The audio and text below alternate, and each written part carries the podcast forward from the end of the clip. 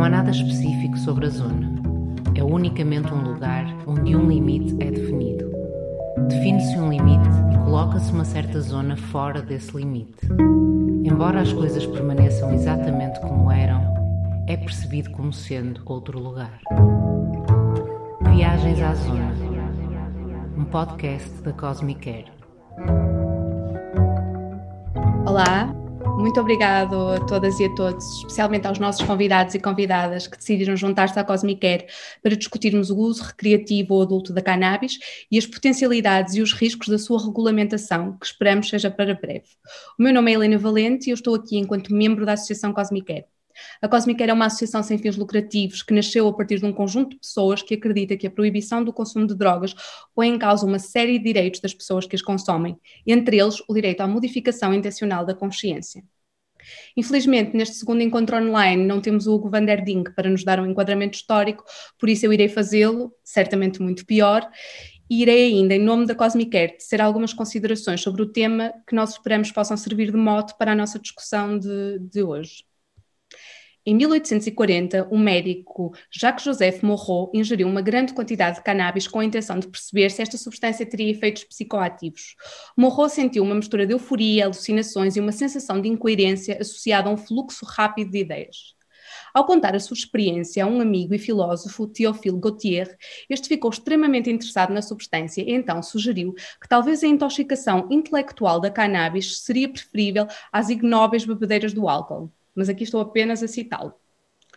Gautier levou a cannabis para alguns encontros literários da elite parisiense, onde se encontravam Dumas, Victor Hugo, Balzac, Delacroix e Baudelaire, entre outros autores conhecidos. Passado algum tempo, este grupo passa a autodenominar-se o Clube des Achichines e reúne-se regularmente no Hotel Azul. Baudelaire, inspirado por estas experiências, publica em 1857 a coleção de poesia As Flores do Mal e em 1860 o seu ensaio Os Paraísos Artificiais, onde faz uma comparação entre o haxixe e o vinho como forma de expansão individual. De facto, na literatura, os registros do uso da cannabis como forma de autoexploração e recreação são inúmeros. E a relação da cannabis com o ser humano tem milhares de anos. Desde cedo foram reconhecidas as suas propriedades medicinais e também a sua propensão para a indução do êxtase no uso ritualístico. A aplicação no fabrico têxtil e na construção também sabemos que é vasta. É de facto uma planta com muitas valências. No entanto, a sua integração na nossa sociedade, à semelhança daquilo que tem vindo a acontecer com a grande maioria das substâncias psicoativas, tem sido muito complexa e normalmente rodeada de moralismos. Portanto, a sua produção, a distribuição e a venda continuam proibidas na maioria dos países. Contudo, passados 100 anos, a proibição já provou ser uma estratégia ineficaz, quer para acabar, quer para reduzir o mercado ilícito da venda desta substância e também os danos sociais e para a saúde que o seu consumo pode causar em algumas circunstâncias. Aliás, a proibição tem vindo a aumentar estes danos, ao, ao, mesmo tempo que sobrecarrega os sistemas judiciais e carcerários, favorece o crime organizado, a violência e a corrupção. Por todos estes motivos, a regulamentação da cannabis começa a ser uma opção política que é cada vez mais aliciante para muitos países no mundo. Contudo, na opinião da Cosmic Air, neste momento o debate já nem sequer se deve situar nesta disputa se a proibição faz ou não sentido, se é uma boa ideia, se ainda conseguimos reformar o paradigma proibicionista e se ele ainda se pode ajustar. Na opinião da Cosmic Air, não, não pode. O paradigma proibicionista está ultrapassado e não há forma de o melhorar. Ou seja, neste momento a discussão sobre a regulamentação, sendo já um tema mainstream, o que faz sentido é, é pensar nas inúmeras reformas legislativas que já estão em andamento. De facto, quase universalmente, estas reformas se afastam destes modelos proibicionistas mais tradicionais e da guerra às drogas, e mesmo de modelos proibicionistas como o português, que apesar de serem menos duros, continuam a, a criminalizar de alguma forma determinados, determinados usos mas começam a explorar mais seriamente as possibilidades de regulamentação da cannabis. E, e, Portugal, efetivamente, não pode passar ao lado desta discussão, por variadíssimas razões. Desde logo, porque a cannabis é a substância ilícita mais consumida no nosso país. E isto independentemente de fatores como grupo etário, como o género, como o local de residência, está francamente distanciada de todas as outras substâncias ilícitas.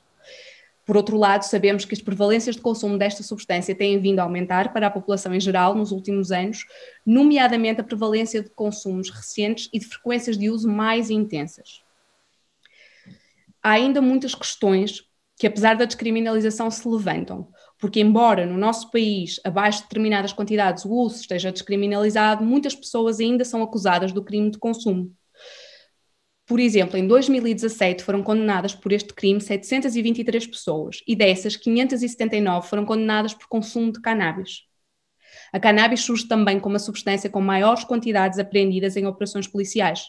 Por exemplo, se olhamos para as pessoas detidas por crimes relacionados com droga, vemos que a cannabis também é a substância que, que leva maior número de pessoas a serem detidas. E o mais preocupante é que a maioria destas pessoas está na faixa etária entre os 21 e os 29 anos, seguido dos escalão de idades de pessoas com menos de 21 anos. Estamos a falar de jovens, de pessoas desempregadas, de pessoas com baixa escolaridade, de mulheres, de pessoas negras, de migrantes, muitas vezes traficantes consumidores. Porque, de facto, são as pessoas que vivem em situação de maior privação económica a quem a venda de substâncias ilícitas se apresenta como uma estratégia de inserção económica viável, ou seja, para quem não tem à partida oportunidades de trabalho ou de condições de remuneração que são dignas. Estas redes da economia informal são muitas vezes das poucas estratégias de sobrevivência que algumas pessoas têm, mesmo sabendo os riscos que isso vai implicar e sabendo que vão ter que coabitar com insegurança com, e com violência de variada ordem. De facto, a lei portuguesa da descriminalização de alguma forma conseguiu regulamentar o mercado da procura, mas continuou a deixar totalmente desregulado o mercado da oferta. E quando olhamos, por exemplo, para as experiências de outros países, quando os Estados Unidos eh, ou alguns estados dos Estados Unidos, quando fizeram a regulamentação, quando olhávamos para os números anteriormente, a maioria das pessoas que estavam detidas por cannabis eram pessoas afro-americanas. Mas após a regulamentação, quando vemos a maioria dos negócios pertence a pessoas brancas e a pessoas com capital. Portanto, houve aqui uma transferência deste, deste negócio para a legalidade, mas as pessoas mais vulneráveis não foram levadas em consideração. O que a Cosmic espera é que em Portugal seja possível, de facto, pensar em alternativas de regulação que estabeleçam claramente a saúde pública, o bem-estar das pessoas, principalmente das mais vulneráveis, e, respe e o respeito pelos direitos humanos como uma meta central. A cannabis oferece-nos aqui uma tela em branco, uma oportunidade para nós aprendermos com erro, erros do passado e com a regulamentação de outras substâncias como o álcool e o tabaco e substituirmos, por exemplo, mercados criminosos por modelos regulatórios que são construídos em princípios de saúde pública e de bem-estar desde o início, sem que uma indústria comercial legal em grande escala resista à reforma ou distorça as prioridades de, que, devem ser definidas. Do nosso ponto de vista, será ainda fundamental também deixar claro que, apesar de tudo, a regulamentação não será uma panaceia para todos os problemas que surgem ligados quer à venda, quer ao consumo de cannabis. Ou seja, a regulamentação como medida isolada não nos parece que vá resolver o uso problemático da cannabis e também não vai eliminar completamente o mercado ilícito. Portanto, a par dos objetivos da regulamentação, que efetivamente poderá reduzir ou poderá até eliminar problemas criados pela proibição, nomeadamente a da criminalização das pessoas que consomem e também das redes de tráfico, é necessário que existam objetivos mais amplos e uma efetiva política de pós-regulamentação, ou seja, que nos permita trabalhar ao nível da produção e também ao nível da dispensa desta substância, pensando na saúde. Há semelhança, no fundo, daquilo que fizemos com a lei de 2001 Portanto, quando houve a descriminalização de consumo, criou-se também um decreto de lei que regulou o estabelecimento de uma série de serviços sociossanitários e serviços de saúde dirigidos às pessoas que, que consumiam drogas. Portanto, o que a Cosmic é gostaria de que acontecesse era ver abordar de uma forma mais integrada estes desafios que, que a cannabis coloca e negociar aqui, associar à regulamentação dos mercados melhores políticas, quer de prevenção, quer de tratamento, quer de redução de riscos e trabalhando também sempre pensando nas questões estruturais da pobreza, da desigualdade, da exclusão social e da discriminação. E, portanto, gostávamos de deixar esta, esta nota para que servisse de mote à, à, discussão e também, de alguma forma, ao debate que vamos ter com os nossos convidados. Portanto, como e para quem é que vamos regulamentar em Portugal? Será então uma das questões centrais da nossa conversa de hoje. Eh, cada um dos nossos convidados e convidadas terá cerca de 15 minutos inicialmente para falar e depois no final teremos oportunidade para debater juntos. Para quem nos está a ouvir, podem colocar as vossas questões nos comentários do YouTube, que depois nós faremos chegar aos convidados e às convidadas. E portanto, sem mais demoras, vamos apresentar o nosso primeiro convidado, que aliás dispensa já apresentações, temos connosco o Manel Cruz, ele é músico e vai-nos falar um bocadinho de, de, da sua experiência atual e passada, de que maneira é que a cannabis influencia ou já influenciou o seu processo criativo e até a sua vida mais pessoal. Manel, passa então para Olá, ti. viva, tudo bem? Boa tarde a todos. Uh, houve aqui um erro porque eu nunca fumei, não... estou a brincar, já fumei. Mas pronto, uh, uh, eu acho que aqui há, pelo menos, há duas questões, não é? Eu não sou propriamente um, sou uma pessoa interessada neste assunto, assim como todos os assuntos que, que afetem a sociedade, mas mais ainda eh, por ser, por ser algo que, que me diz respeito, porque a cannabis sempre esteve na minha vida, de alguma maneira, uh, com o seu papel e não foi estático, não é? como tudo na vida, nós temos uma, em tudo na vida temos uma aprendizagem, não é? Temos que lidar com tudo o que existe na vida, não é? Uh, porque e, e, nunca chegamos propriamente a uma conclusão de certo ou errado, não é? Porque senão há muito tempo que tínhamos parado de nos amar uns aos outros, porque há muito insucesso no amor, não é? Portanto, o problema não é o amor, o problema é sempre a forma das pessoas lidarem com as coisas, não é? É evidente que eu acho que, e, e aqui reside uma grande dúvida minha, pronto, não é, que é a questão da, das diferenças entre as drogas, mas estamos aqui especificamente a falar da cannabis, eu vou falar um bocadinho da minha relação com ela, nomeadamente eh, em relação à parte artística, porque existem muitos mitos, acho eu, à volta destas coisas. Nomeadamente o mito de que uh, nós somos mais criativos uh, com a cannabis do que sem a cannabis. Né? Eu, sempre, eu, eu crio desde que me conheço, porque é a minha moca, né? a minha moca em si é criar e é fazer coisas, desde que sou miúdo, e só comecei a fumar, só experimentei a partir dos 15, 16 anos, sei que é uma terra idade, não estou com isto a. Não gostava mesmo que me tomassem como exemplo para nada quem me estiver a ver, porque não sou exemplo para nada. Uh, estou na vida, como toda a gente. No entanto, evidentemente, quando experimentei, uh, gostei, não é? Pronto. Uh, e aí começou a parte boa e começou a parte má também, como tudo na vida, não é? No entanto, sempre foi alguma foi uma dúvida que sempre me acompanhou. A partir do momento em que eu comecei a consumir, e evidentemente quando somos mais novos somos mais gulosos e mais ávidos, quer dizer, não somos mais gulosos e mais ávidos, somos menos controlados, porque acho que nós continuamos gulosos a vida toda, graças a Deus. Mas, uh, mas a questão é, é essa, é, e, e, acho que tem, acho que não ajudou, não ajudou muito o paternalismo uh, em relação a estas coisas e o facto de não haver espaço para diálogo e para, e para, para entender as coisas, acho que não, não ajuda muito porque obriga-te a ser mais empírico durante a vida e obriga-te a aprender com a própria, com a própria experiência. Né? Eu, em relação a, a esse, esse, mito, já o desfiz, nomeadamente o último disco que fiz, uh, foi uma altura em que sentia que, que, que digamos, que, que, essas substâncias, e quando eu falo das substâncias, eu falo de álcool também, porque eu não pá, tive, sempre medo de experimentar outras coisas, ácidos, essas coisas nunca experimentei, precisamente pelo medo, e um medo que não me que não existiu no caso de experimentar uh, a cannabis porque vivemos muito dos exemplos que vemos e dos efeitos que vemos nas pessoas e percebemos que as pessoas são diferentes e até que ponto alguma substância pode tomar conta mais facilmente do que outra. E os efeitos sociais que isso tem na cultura da própria na cultura da própria droga no sistema droga, não gosto de chamar droga porque acho que são tudo gosto de chamar substâncias, não é? Pronto, e, e, em relação a, a, esse mito, acabei por fazer esse último disco que fiz, era uma altura em que eu não me apetecia, em que me apetecia estar uh, careta e precisava e não andava fixe, então eu sentia que as substâncias uh, potenciavam o meu estado de espírito, não é? Que naquele caso não, não pronto, e, e, e, fiz, e como durante a vida fiz muitas coisas careta, como é evidente, e é algo que eu tenho, estou plenamente convicto de que não, que, que não, que não é uma não é condição para se criar eh, estarmos uh, ébrios. Pronto. Agora, acredito que também uh, são tantas as substâncias que entram na nossa vida que também tenho algumas dúvidas até que ponto nós nos podemos considerar ébrios uh, alguma vez. Pronto. No entanto, em relação a, ao, ao, ao, ao, consumo da cannabis, eu um, uh,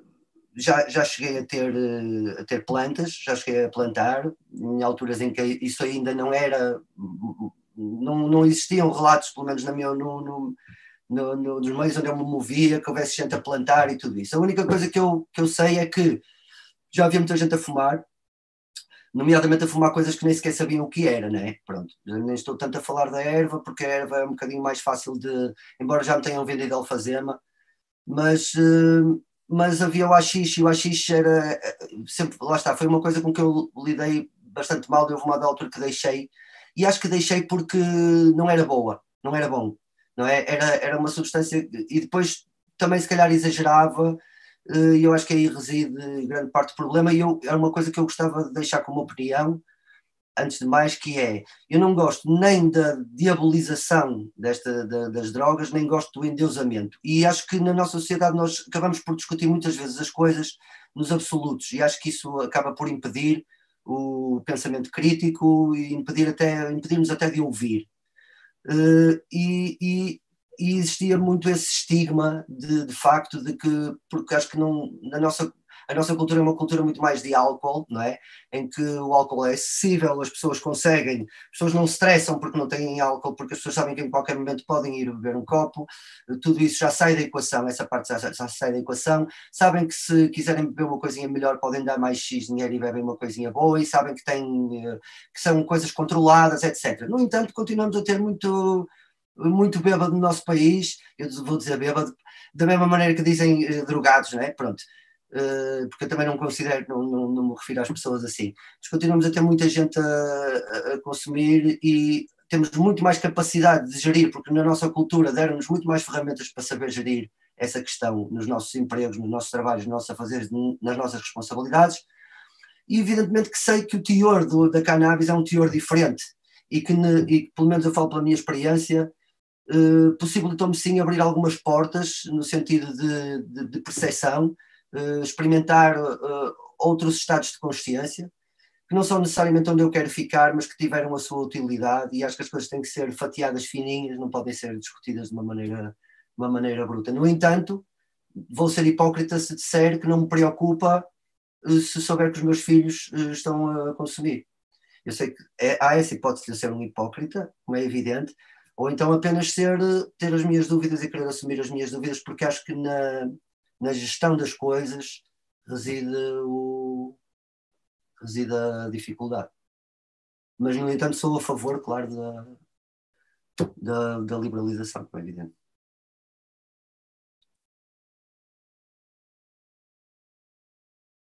Alô, silêncio. Eh, desculpa, estava, estava aqui a ligar o áudio, estava, eu estava a refletir sobre o que estavas a dizer. E, e queria-te agradecer, queria-te agradecer profundamente, porque sendo um,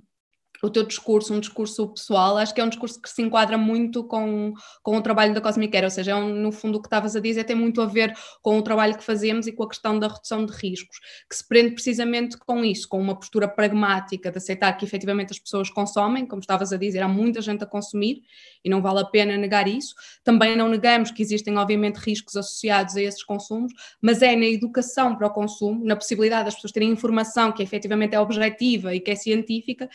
que as pessoas podem ganhar instrumentos para poder gerir os seus consumos melhor. Claro. E, e, a literatura já vai apontando também nesse sentido, ou seja, quanto mais informação se, se dá às, às, pessoas, mas também se, determinadas pessoas, porque o contexto depois é, é fundamental, não é? E também referiste isso de alguma maneira. Obviamente, pessoas que muito mais vulneráveis ou em situações muito mais estruturadas vão ter, se calhar, muitas vezes relações muito mais difíceis com a substância que pessoas em situações de privilégio, não é? E, portanto, nós de alguma forma ligamos sempre isto ao, à classe, ao género, ao estatuto socioeconómico, há toda uma série de questões que, que têm que ser levadas em consideração e muitas vezes não são, ou seja, muitas vezes a discussão põe-se preto no branco. Hum. Curiosamente, a, a Cosmic Air trabalha sobre um número muito amplo de substâncias, nomeadamente as legais, como, como o álcool e o tabaco e outras, mas é engraçado que, que, que, reparamos que na cannabis, se calhar, será das substâncias onde os discursos se polarizam às vezes até mais. E, e, se calhar as pessoas que consomem cannabis são defensoras da, da de, muitas do, do, do, do, consumo e da planta, mais, por exemplo, do que, outras, do que outras, sei lá. É raro ver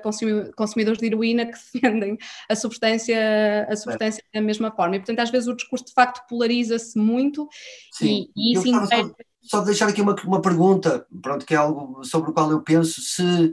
se também haverá uh, algum receio da parte da cannabis, se terá alguma coisa a ver com, uh, com a questão da produtividade, não é? Porque efetivamente só, só a tua disposição a, a teres outro estado de espírito e a procurares outras coisas em ti, a procurares dentro da tua cabeça algumas coisas, seja com a droga ou não seja, seja existencialmente, se isso aí não é de alguma maneira um, uma ameaça a um sistema de, produ de produtividade uh, muito industrializado e muito mecanizado e isso, isso, não, isso não, não é por aí, digamos, o, o receio de, de, de, que as pessoas comecem a pensar por si e temos que, que mexer nas coisas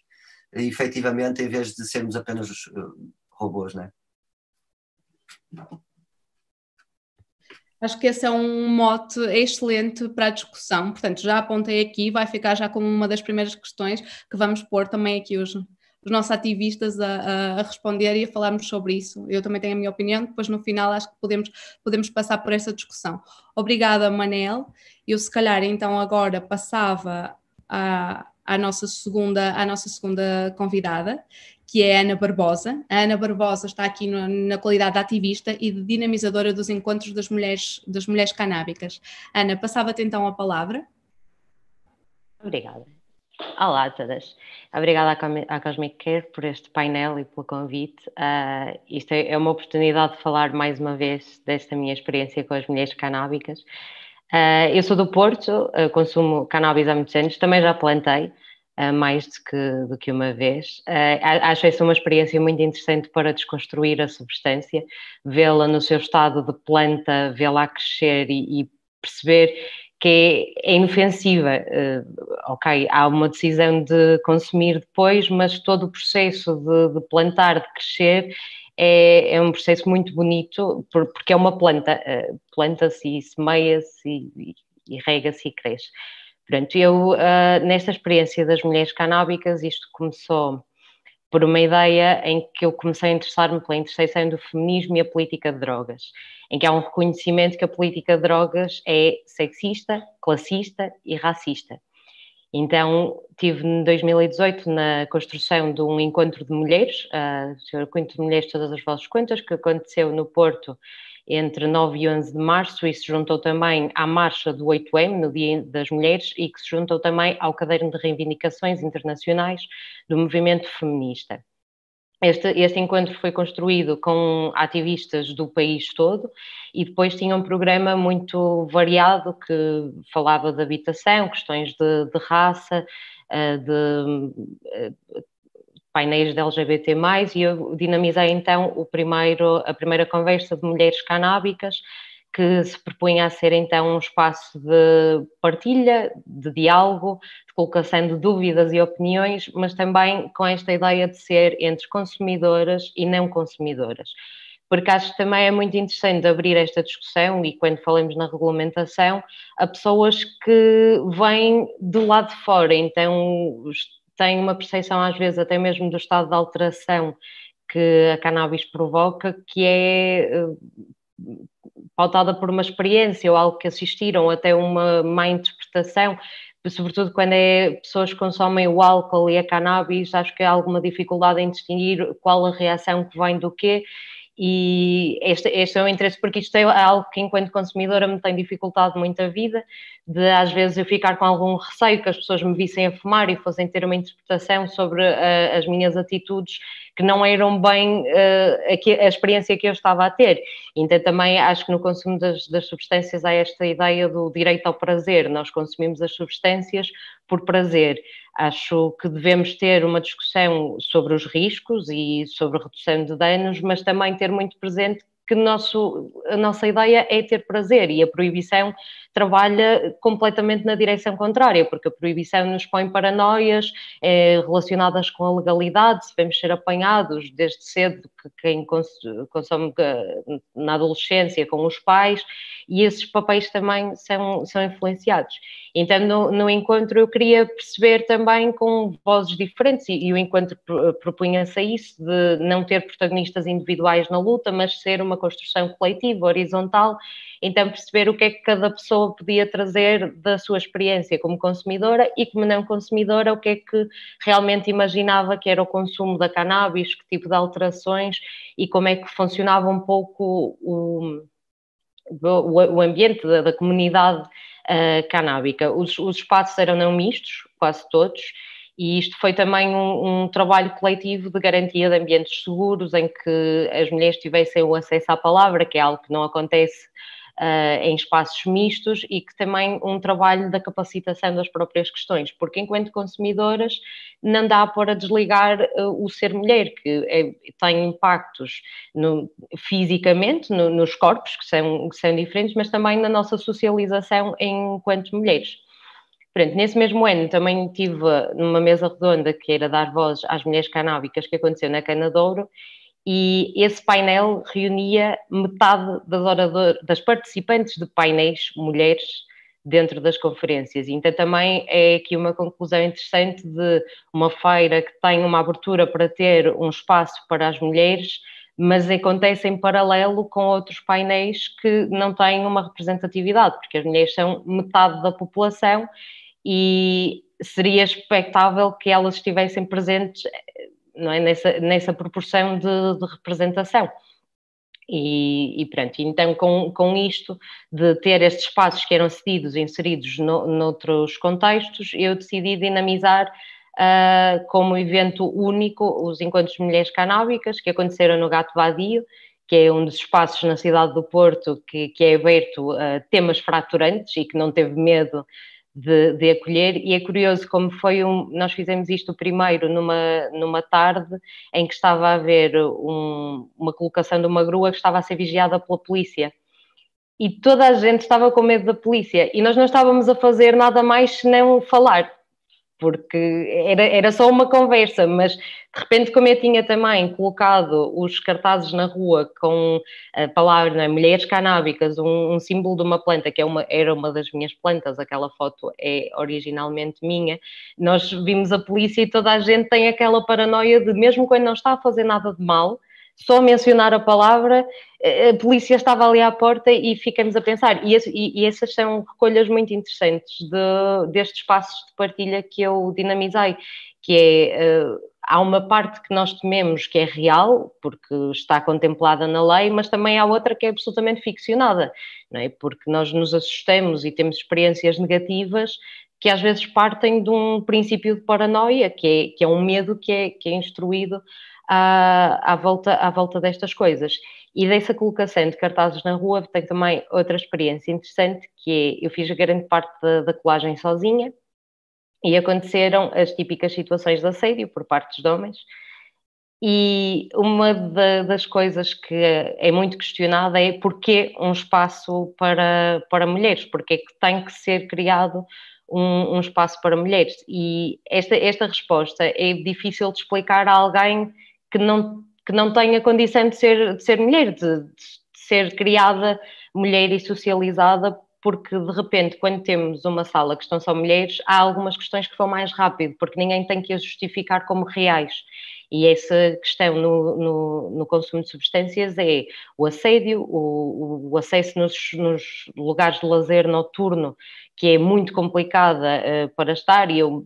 por exemplo, para fumar, esteja onde estiver, se estiver sozinha, Uh, sinto que tenho um maior risco de ter abordagens indesejadas um, e há essa, essa, essa percepção. E pronto, do, do encontro, sobretudo do, do gato fadio, surgiram uh, com esta colagem de cartazes na rua, chegamos a mulheres diferentes e de origens e ocupações profissionais uh, diferentes, e isto levou a que eu tivesse contacto com relatos que me traziam uma perspectiva totalmente diferente da cidade onde eu vivia, que não era uma surpresa, eh, porque a mim não me surpreende que digam que a polícia é racista ou xenófoba, mas realmente eu levo muitos anos a fumar no Porto de alguma forma livremente, não vou tendo algum cuidado, mas não sinto que tenha totalmente que, que, me esconder, mas de repente há pessoas que são imigrantes ou, ou que têm outros traços que chamam a atenção da polícia e têm em dois anos no Porto muito mais revistas do que eu tenho em dez anos a fumar na rua. E essa, essa perspectiva só é conseguida com, com, com estes lugares a, a, a, acontecerem e a ficar. E acho que tê-los como não mistos é importante porque é um direito que nós temos de trabalhar as nossas próprias questões. E de repente nós não estamos a falar só de uma proibição de, de, consumo ou que tem uma sanção pelo consumo, porque nenhuma sanção é inócua e mesmo a lei portuguesa como está agora, mesmo que eu seja só notificada para ir a uma consulta, isso não é inócuo, isso traz consequências até na minha vida familiar. E, e então é, é, é, é interessante ver como é que, ao estarmos todas presentes e estarmos a trabalhar em questões que são das mulheres, conseguimos chegar a, a conclusões eh, que passam despercebidas, se calhar até mesmo a quem legisla, porque a, no, a nossa própria eh, forma de organização social, eh, as pessoas que estão presentes nas instituições, nos órgãos de Estado, há uma hegemonia grande e, e, que não é bem representativa da, daquilo que é a população. E pronto, há o reconhecimento de, algum, de, de alguns dados, aqui entrando na parte realmente do género, que é das, mulher, das pessoas que estão neste momento uh, presas, a cumprir tempo de prisão, é? 6% são mulheres, mas 40% dessas mulheres estão presas por crimes relacionados a estupefacientes que é um valor enorme. Estas pessoas deveriam estar livres e sem cadastro, e acho que este é um, é um, é um pedido que deve acompanhar qualquer pedido de modelo de regulamentação. Acho que estes cadastros devem ser eliminados, isto é algo que já está a ser falado em vários sítios, porque isto tem, tem, tem um peso muito grande na vida das pessoas, não é? E, e o tempo que elas estão a passar já não, não é recuperável, mas uh, limpar-lhes o cadastro também é. E, e, e é que isto também acontece e é penalizador, que é os papéis de género da mulher uh, na sociedade, aquilo que é esperado da mulher, não é? Que ela seja e, e desempenhe. E há, não há uma compatibilidade do consumo de substâncias. Por exemplo, nem alguém que é, que é mãe, é, ser mãe e consumir substâncias é, é, algo ainda, ainda hoje perfeitamente diabolizado. Quando nós temos em Portugal uma situação mais ou menos tranquila para a cannabis face a, a outros países, uh, estas, estas questões sociais são ainda muito penosas. E a mesma coisa, se pensarmos de uma forma mais geral, os estados de alteração de consciência são mais perigosos para as mulheres, porque nós incorremos no maior risco por exemplo, agressão sexual. E este estado de alteração de consciência serve não como agravante, mas muitas vezes como atenuante para os agressores. E isto é algo que está novamente ligado a nós termos uma justiça machista. Este é um reconhecimento e um pedido que tem que ser feito através, pelas mulheres, porque as mulheres é que estão uh, no, no, no, lado perdedor disto, é que, está, é que estão oprimidas por esse sistema, então faz sentido que sejam elas a pedir essa, essa alteração. E a Helena referiu no início da, da questão da, da exclusão social, e esta por isso que é uma política classista, uh, em Portugal as pessoas mais pobres são maioritariamente mulheres, as pessoas que ganham ordenado mínimo são maioritariamente mulheres. As famílias monoparentais são detidas maioritariamente por mulheres. E há uma política, por exemplo, no Porto, em relação à habitação, que é também um tema uh, muito de mulheres, é, um, é uma luta muito de mulheres, que é expulsarem-se as pessoas da habitação social por haver um elemento que tenha uh, um processo ligado a estupefacientes. Então, há agregados familiares inteiros que são despejados da habitação pública por ligação a, a, crimes ligados a estupefacientes, uma coisa que eu acho que nem sequer deveria existir. Então, de repente, nós também, se regulamentamos isto e limpamos estes cadastros, também estamos a, a corrigir estes erros históricos e que estão perpetuados também de geração para geração, porque se o agregado familiar inteiro é despejado, isto prejudica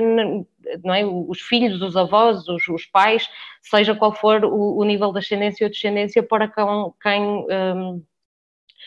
cometeu, cometeu o crime. E, e pronto, e aqui em termos de de modelos de regulamentação, eu, o que eu gostaria era que se fugisse ao sistema capitalista. Eu acho que a cannabis tem uma oportunidade,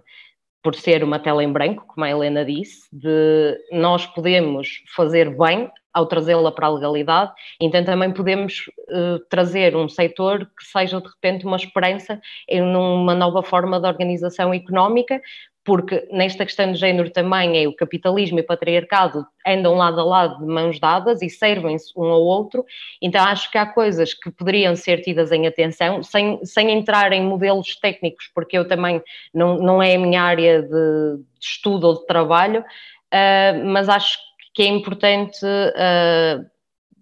travar-se a objetificação dos corpos, uh, sobretudo os corpos das mulheres, um, travar-se também uh, o fantasiar de mulheres no lugar de topo, porque cada vez que nós falamos de um lugar de topo, ele está assente na opressão e exploração de lugares de base, por isso eu também não tenho interesse em ter uma indústria que tem muita representação feminina, mas que está a ocupar lugares de topo, em que eu não acho que deva haver lugares de topo, Uh, o controle do setor feito por empresas de grande capital, porque neste momento também já existe, porque já existem plantações de cannabis autorizadas em Portugal e há uma grande prevalência de grande capital, mas também, sobretudo, estrangeiro, traz questões também de gestão e proveito de recursos naturais, porque há uma desigualdade no acesso das empresas e dos cidadãos, Uh, traz também a questão do esquema de portas giratórias entre setor público e privado, que é algo que também estamos a ver que está a começar a enraizar-se neste setor, que ainda não está bem regulamentado, porque há coisas que nós até nem percebemos muito bem como é que elas estão a funcionar, mas nota-se alguma tendência já de pessoas que ocuparam cargos públicos que estão como consultores nestas empresas e nós sabemos de experiência de outros setores para que é que servem estes cargos e para que é que as pessoas estão uh, ali presentes. E uma garantia de autocultivo, porque eu não quero que seja o mercado a decidir se aquilo que eu quero consumir vale a pena produzir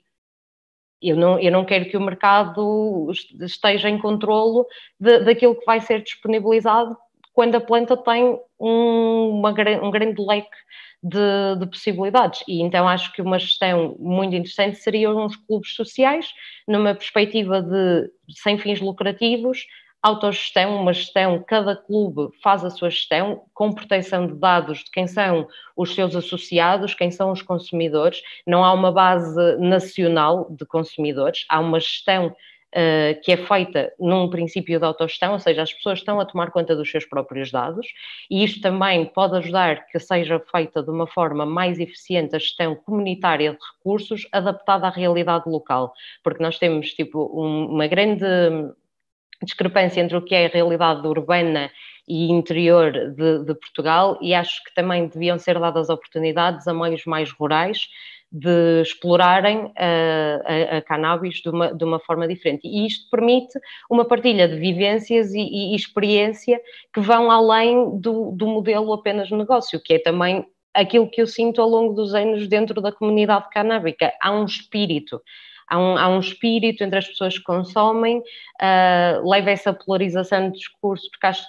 toda a gente já teve numa ocasião ou outra uma experiência menos boa. Acho que a experiência do Manel foi muito interessante de uh, nós temos alturas em que podemos reconhecer o nosso estado de espírito e decidir não consumir. Uh, e aí é fundamental nós termos uh, informação, sabermos quais é são os efeitos e conhecermos a nós e conhecermos as substâncias e perceber que se calhar existem outras possibilidades e que não consumir também é uma possibilidade. Eu consumo há muitos anos e já tive meses sem, sem fumar e isto é um, é um assumir das nossas vidas e acho que os modelos de regulamentação devem, lá está, não, está, não serem paternalistas e não serem baseados apenas em, em negócio e em modelos de capital. Muito obrigado, Ana, pelo teu contributo foi incrível e já ficamos aqui com, com muitas ideias para a discussão e também muitas ideias de, de, futuro sobre como regulamentar e considerar as perspectivas de género, mas não só, também das questões de mais vulnerabilidade na, nesta possível regulamentação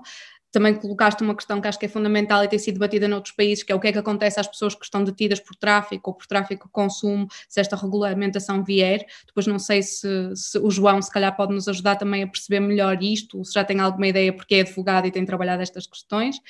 E, e, ou seja, deixaste-nos a tua perspectiva de como é que isto pode acontecer. Eu, se calhar, passava também já para o Dinis, porque já vamos com o tempo um bocadinho à frente e queremos ouvir de, de todos e todas, e também do, já temos várias perguntas aqui na calha. E, portanto, o Dinis é vice-presidente da, da Canativa, e passava então para ti, Dinis, para falares um bocadinho connosco sobre a vossa perspectiva. Olá Helena, boa tarde, boa tarde a todos os que estão presentes e, e desde já obrigado pelo, pelo convite para participar no debate, uh, meu nome é da Canativa. Pronto, isto é um, de facto é um tema bastante, bastante recorrente, um, uh, nomeadamente agora que, que é, quer dizer, depois de se ter aprovado a, a utilização de cannabis para fins medicinais, um, todo o debate que houve na opinião pública e, e a discussão uh, deu a possibilidade de informar um bocadinho mais a, a, sociedade e as pessoas em geral e chamar a atenção para alguns problemas que de facto que estão associados desde sempre ao consumo da cannabis como substância ilegal, portanto ilícita uh, e controlada tanto pelas Nações Unidas como pelos, pelos próprios Estados. Eu se calhar gostava de, de começar um bocadinho por, por falar uh, da, da, história, do, lá está um bocadinho da utilização de substâncias, ela é histórica, eh, se existe, a minha formação é antropologia e se existe uma tendência a nível global em todas as culturas, essa é claramente um denominador comum, é uma procura para uh, estados alterados de consciência. Isso existe desde, é, está documentado desde, desde tempos tão antigos como 7 mil anos antes de Cristo. Portanto, é uma, faz parte integrante da nossa história e fez parte integrante do nosso próprio desenvolvimento como espécie e como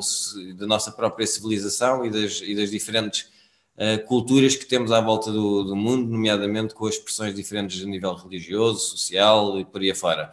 Portanto, explicar que uh, provavelmente as drogas são tão antigas como a utilização de drogas é provavelmente tão antiga como, como a própria humanidade ou a civilização ocidental, as civilizações clássicas como a grega e a romana, para nos dizer aquelas que, são, que nos são mais próximas em termos eh, históricos e culturais, um, a utilização de substâncias psicoativas é claramente recorrente, é utilizada não só a nível ritual, como a nível social, e, e portanto, uh, curiosamente, era, era muito mais aceite socialmente nessa altura, porque era contextualizada em termos de, em termos de ritos e de rituais e de, de situações de utilização do que hoje em dia, eh, porque quer dizer, houve uma, uma espécie de uma massificação do, do, desse tipo de consumos e uma normalização de consumos eh, fora dos contextos rituais originais. Isso eventualmente depois poderá ter dado, portanto, de, dado origem a outros problemas relacionados com tudo o que são alterações da consciência. Qualquer maneira, um, depois de dizer que se trata de facto de uma, de uma tendência global, um, existem de facto o, problemas associados já ao consumo. E eu creio que à parte os problemas legais que são os mais diretos e que afetam mais diretamente as pessoas, nomeadamente os consumidores que fazem, que o fazem hum, por sua própria autorrecriação e, e, se não tivessem boas experiências creio que não, não o fariam mas à parte a parte legal e, e, jurídica que o João, o Dr. João Gama terá a oportunidade de abordar de forma muito melhor do que eu, existe um, depois uma forma que é um impacto a nível da própria sociedade, que não é propriamente,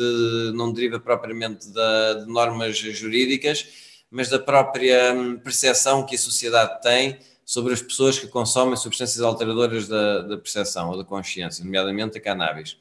E nesse aspecto é, é reconhecível e é, creio que é reconhecido por todos que existe um estigma social e cultural que se, no fundo, no fundo que recai sobre as pessoas que cons consomem cannabis. Isto tem a ver, obviamente, com, com, com, campanhas sociais, de propaganda, de informação que houve ao, ao, longo dos séculos, nomeadamente as campanhas de propaganda proibicionistas que tiveram origem nos Estados Unidos no início do século XX, nas, segunda e terceira década, um, e de facto esse estigma é extremamente importante porque tem um impacto real na vida das pessoas. Portanto, as pessoas não podem assumir que, que fumam um charro, têm medo de o assumir publicamente, têm medo de perder o emprego por, por, isso, têm medo de arranjar problemas com os sogros, com as relações de parentesco que têm. Portanto, o impacto real na vida das pessoas vai muito para além daquele que é a legalidade do consumo ou da, ou do, da compra no, no, espaço, no espaço público e no caso, no caso de uma situação irregulada, como acontece em Portugal na Europa, eh, em condições de salubridade e segurança, que colocam em causa a própria saúde e, e colocam a saúde em risco do, do, do próprio consumidor. Um, eu creio que existe uma tendência, existe uma tendência internacional uh, para reavaliar e para repensar a política de, de, nomeadamente de combate às drogas. Creio que o proibicionismo uh, claramente dá sinais de falência há mais de 50 anos, sinais gritantes nos últimos 20 ou 30, em que vemos cada vez são maiores os investimentos no combate às drogas e menores, menor o, o, a eficácia desses, desses investimentos. E o que vemos é, uh, progressivamente, as sociedades uh, ocidentais, teoricamente Estados democráticos, serem cada vez mais capturados por, por elementos e por máfias do, do, comércio internacional, do mercado negro, que acabam por, inclusivamente, interferir com as democracias e com Estados de Direito como os nossos ocidentais, que teoricamente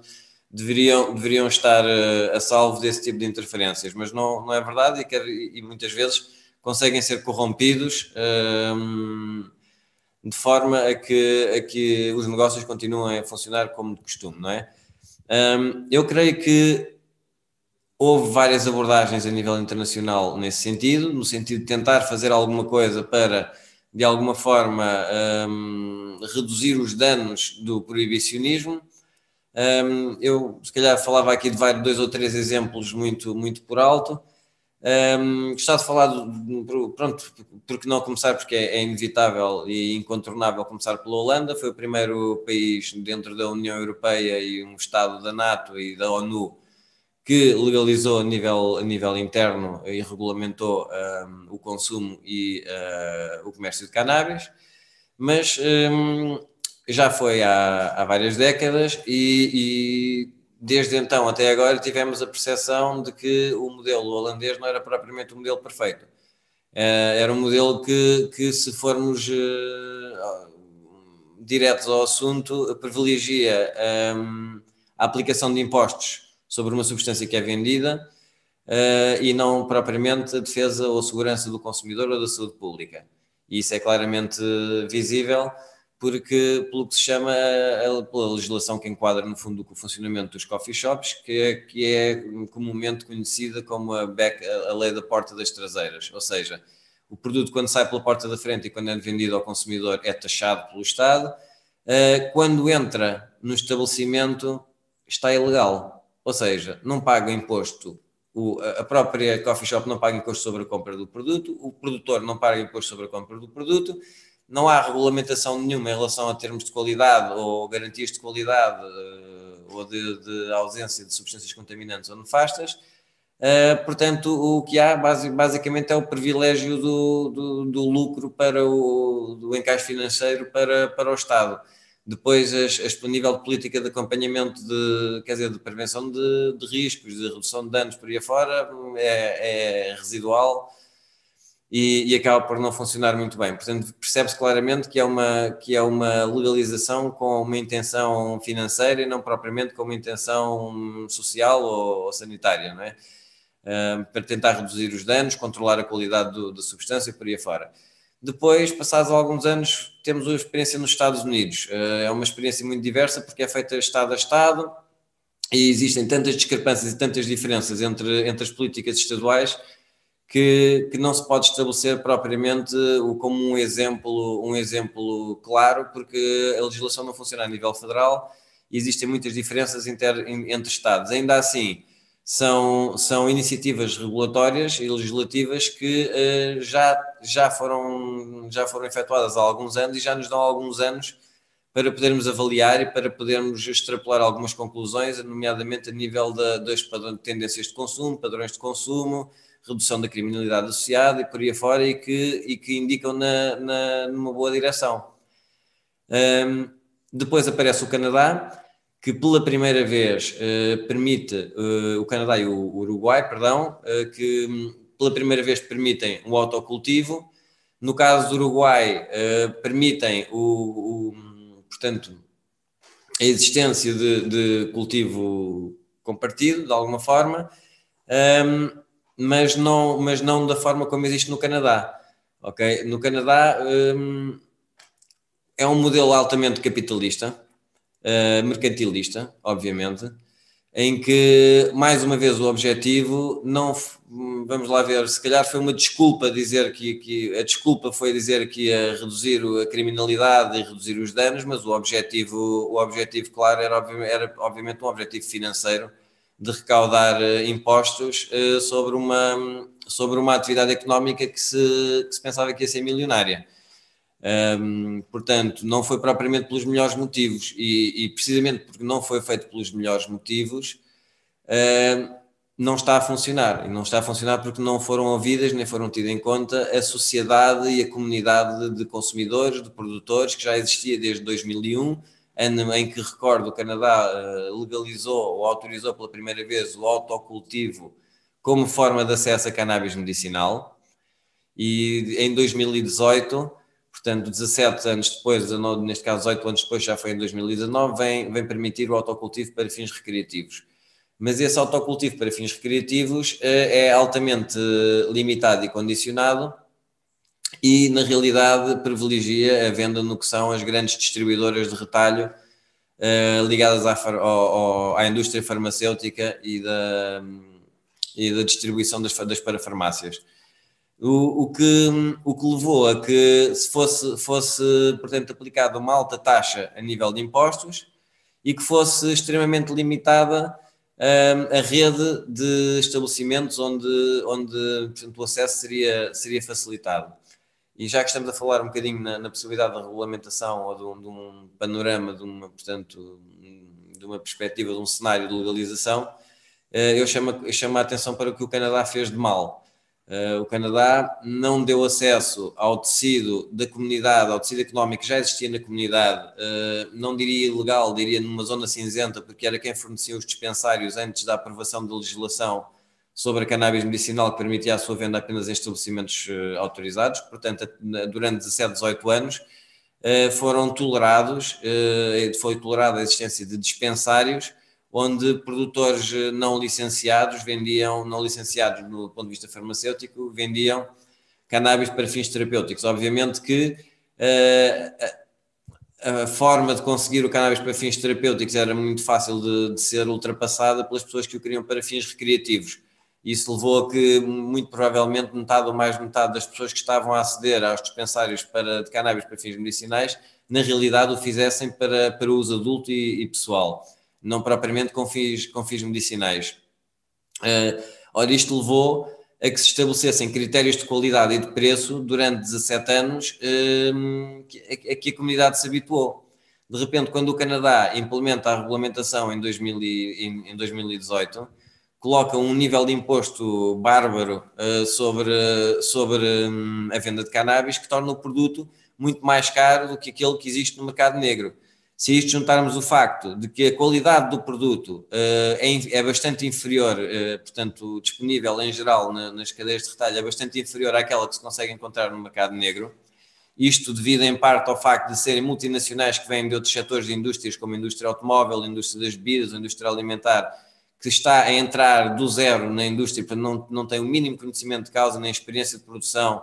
nem, nem sequer uh, têm a sensibilidade para avaliar quais são as preferências ou as sensibilidades da, da comunidade e do mercado, que é uma comunidade muito específica. Portanto, o que aconteceu foi um desastre. Neste momento temos, um, depois da legalização, temos mais de metade dos consumidores a recorrer ao mercado negro, um, temos prevalência de, de, inúmeros, inúmeros problemas de, de, fornecimento, porque não existe substância suficiente para colocar no mercado. Um, e não foi, e vamos lá ver, a, a política de, de, redução de danos ou de, e de, e de no fundo, um, prevenção de riscos que devia ter acompanhado uh, toda esta movimentação não foi feita. Portanto, isto foi um triplo desastre. Para as pessoas que adoram o modelo canadiano, eu costumo dizer que a única coisa que tem, que tem de bom é, de facto, permitir o autocultivo. Uh, porque, de facto, a nível, a nível uh, da limitação do acesso, da próprio controle e estigma que continua a haver na sociedade. Portanto, um, um, um inquilino pode ser despejado de, um, de, uma habitação, de um apartamento ou de uma casa pelo facto de cultivar cannabis, ainda que seja autorizado pelo Estado a cultivar cannabis. Portanto, isto coloca as pessoas numa situação de precariedade e de risco social bastante elevado num, num clima que se, que se, em que, em teoria, é um, um clima regulamentado, legalizado, um, com, com regulamentação na produção, na distribuição, na venda ao público. Portanto, isto vem-nos provar que a legalização por si só não resolve nada. Uh, por outro lado, pode criar inúmeros problemas que não existiam antes, de, antes de um modelo regulado, como prova, como prova de facto o, o Canadá. Curiosamente, o último exemplo que eu gostaria de abordar muito rapidamente e já, e já para terminar, eh, para ir terminando a minha, a minha intervenção inicial, Uh, dizer que o México uh, apresentou recentemente uma, uma proposta de regulamentação bastante interessante, com um nível de, de, aplicação de impostos, portanto, uma tarifa de impostos muito baixa, cerca dos 12%, permite que o produto uh, no, nas cadeias de retalho final esteja, tenha um preço igual ou inferior àquele que é praticado no mercado negro. Isto é um dos pilares básicos para que qualquer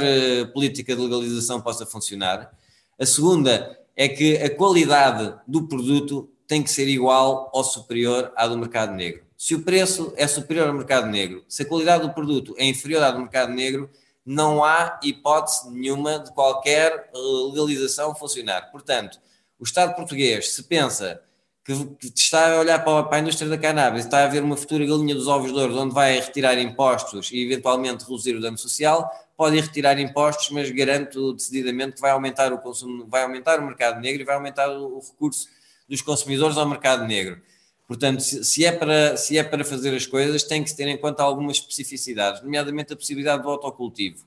O autocultivo, na minha opinião, deve ser uma, uma condição sine qua non para o avanço de qualquer modelo de legalização. Primeiro, porque coloca uma,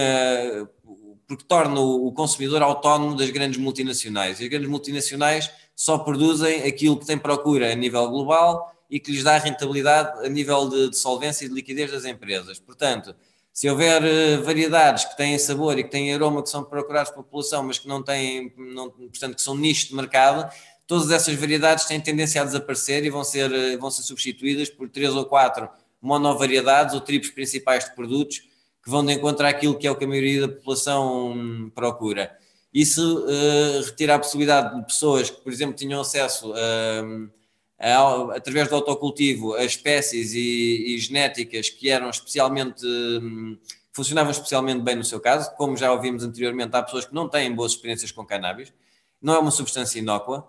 Uh, e as pessoas já perceberam, através da experimentação de várias variedades, que existem variedades com efeitos diferentes e que se dão melhor com umas e se dão pior com outras. Ora, se há uma pessoa que se dá, se há um, uma, gama, uma franja de consumidores que se dá melhor com uma variedade, e essa variedade é, é, acaba por não ser comercializada por ausência de interesse comercial das multinacionais, esse consumidor acaba por ficar impedido de ter, de ter recurso a uma substância que, no fundo, também um, e se calhar, por último, uh, portanto, chamar a atenção para, para, a necessidade do autocultivo e para, e para a regulamentação do autocultivo, como, como, como já falei.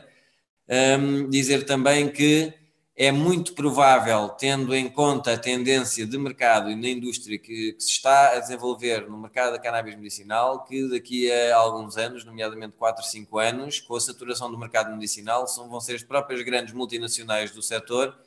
que vão estar a pressionar os governos para a legalização da, da cannabis para o mercado recreativo. Ok? Portanto, ou a sociedade civil toma a dianteira neste momento e consegue levar avante aquilo que são os interesses dos consumidores e o interesse da comunidade, ou se o vai fazer daqui a 4 ou 5 anos, vai ser claramente ultrapassada pelos interesses das multinacionais. Portanto, se é para discutir, se é para trabalhar modelos novos, este é o momento.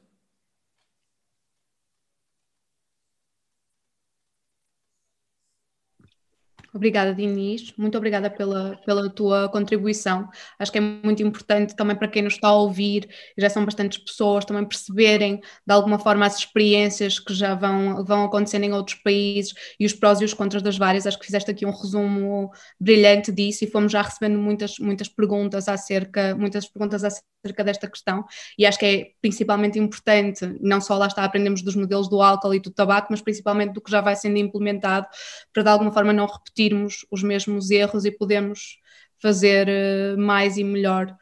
E agora passaria a palavra ao, ao João. O João Taborda da Gama é advogado e é docente da Universidade Católica Portuguesa e nos últimos cinco anos tem assessorado desde pacientes a organizações, empresas e também entidades públicas no âmbito do direito das substâncias controladas e da política de drogas. E, portanto, vai-nos falar um bocadinho sobre, sobre isto e traz uma comunicação com o título Paradoxo do Louro Prensado. Portanto, queremos que ele nos clarifique qual é este paradoxo do louro prensado e nos fale um bocadinho mais sobre isto. João? Obrigado, Helena. Olá a todos, os oradores e as pessoas que estão a ouvir. Uh, entrei às, não às 4h20, mas às 5h20, que são 4h20 em Greenwich, no tempo de Greenwich, portanto,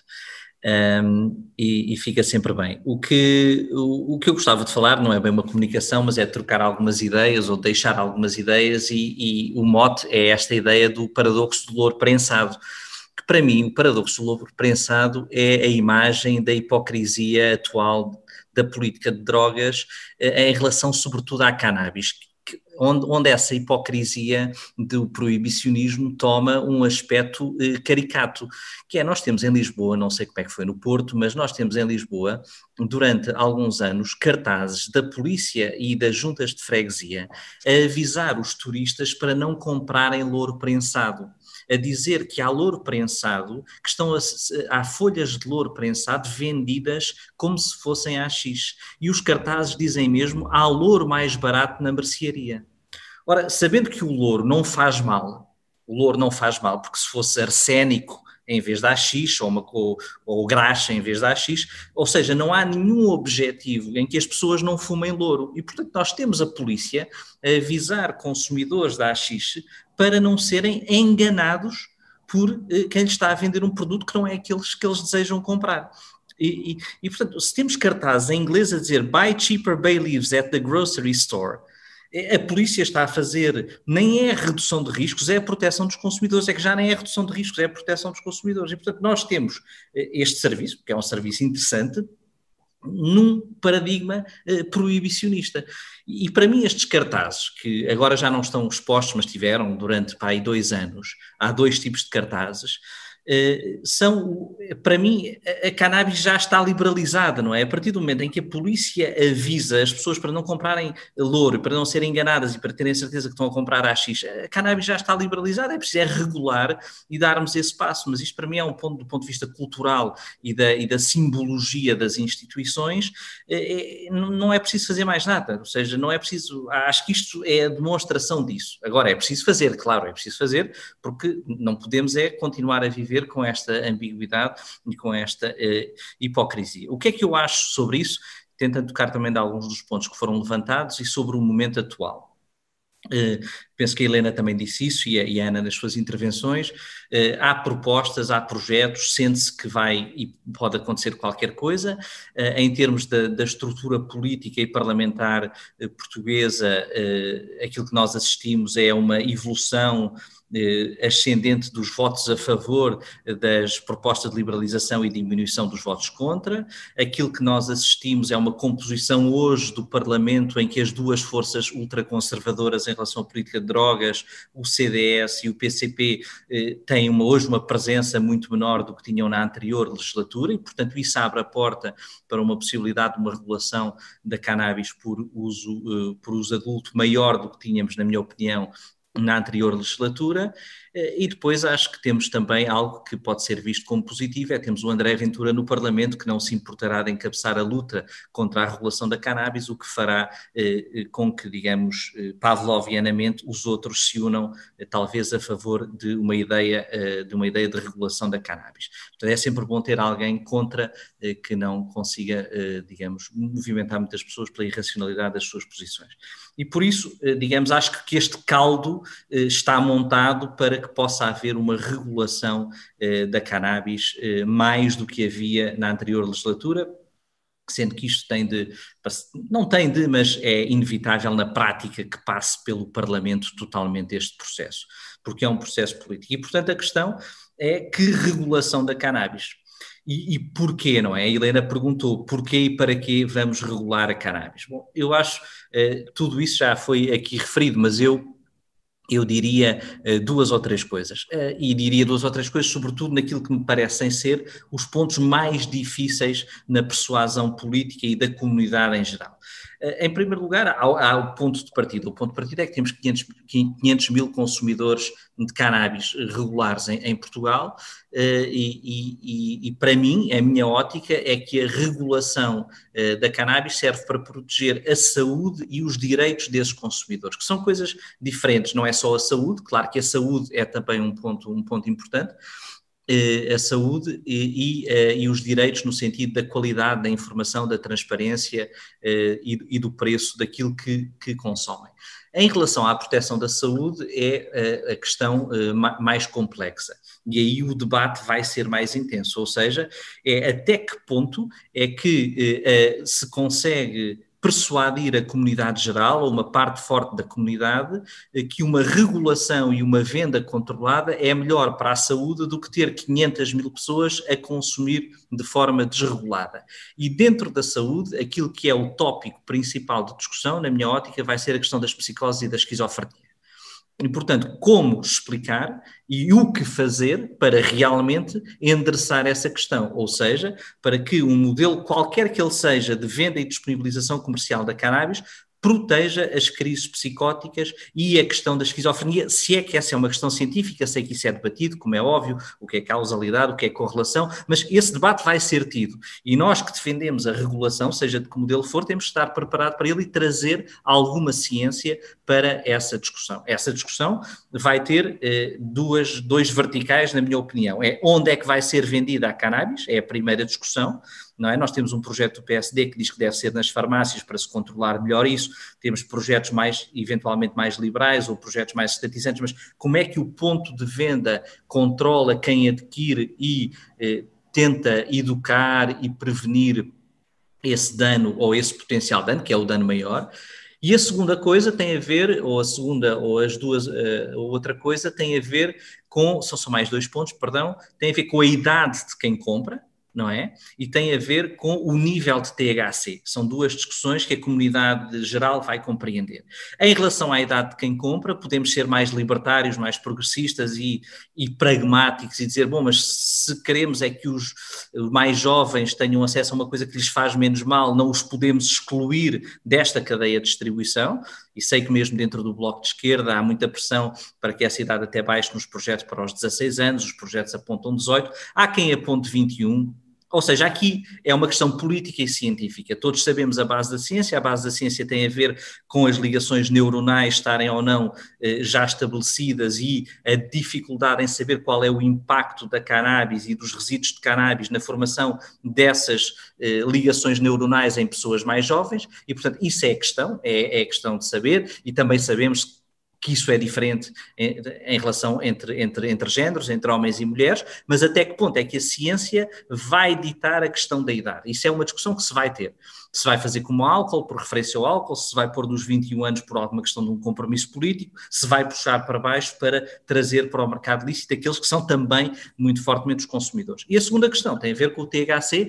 ou com a relação de THC-CBD e como é que isso é controlado para prevenir crises psicóticas. Todos sabemos que o nível THC duplicou nos últimos 10 anos nas amostras que são encontradas no mercado ilegal. Isso é feito por uma questão não só de preferência dos consumidores, mas pelos riscos do tráfico e, portanto, na concentração de maior THC em menor volume, quer da X, quer de cannabis em flor, em flor seca. Mas o que isso faz é que também, e aí a ciência parece que é inequívoca, há uma grande correlação entre crises psicóticas e elevado THC. Portanto, a questão que se coloca é se queremos regular o THC como no Uruguai ou se não queremos regular o nível de THC como fazem alguns estados americanos. Se não queremos regular, que informação é que queremos eh, disponibilizar às pessoas que vão consumir. Portanto, isso é a questão de saúde. Uma questão paralela com a questão de saúde, que vai ser outra discussão, esta difícil de ter, porque a ciência, penso eu, ainda não está muito evoluída, é, e em Portugal temos que ter essa discussão, é qual é que vai ser a, a relação entre segurança rodoviária e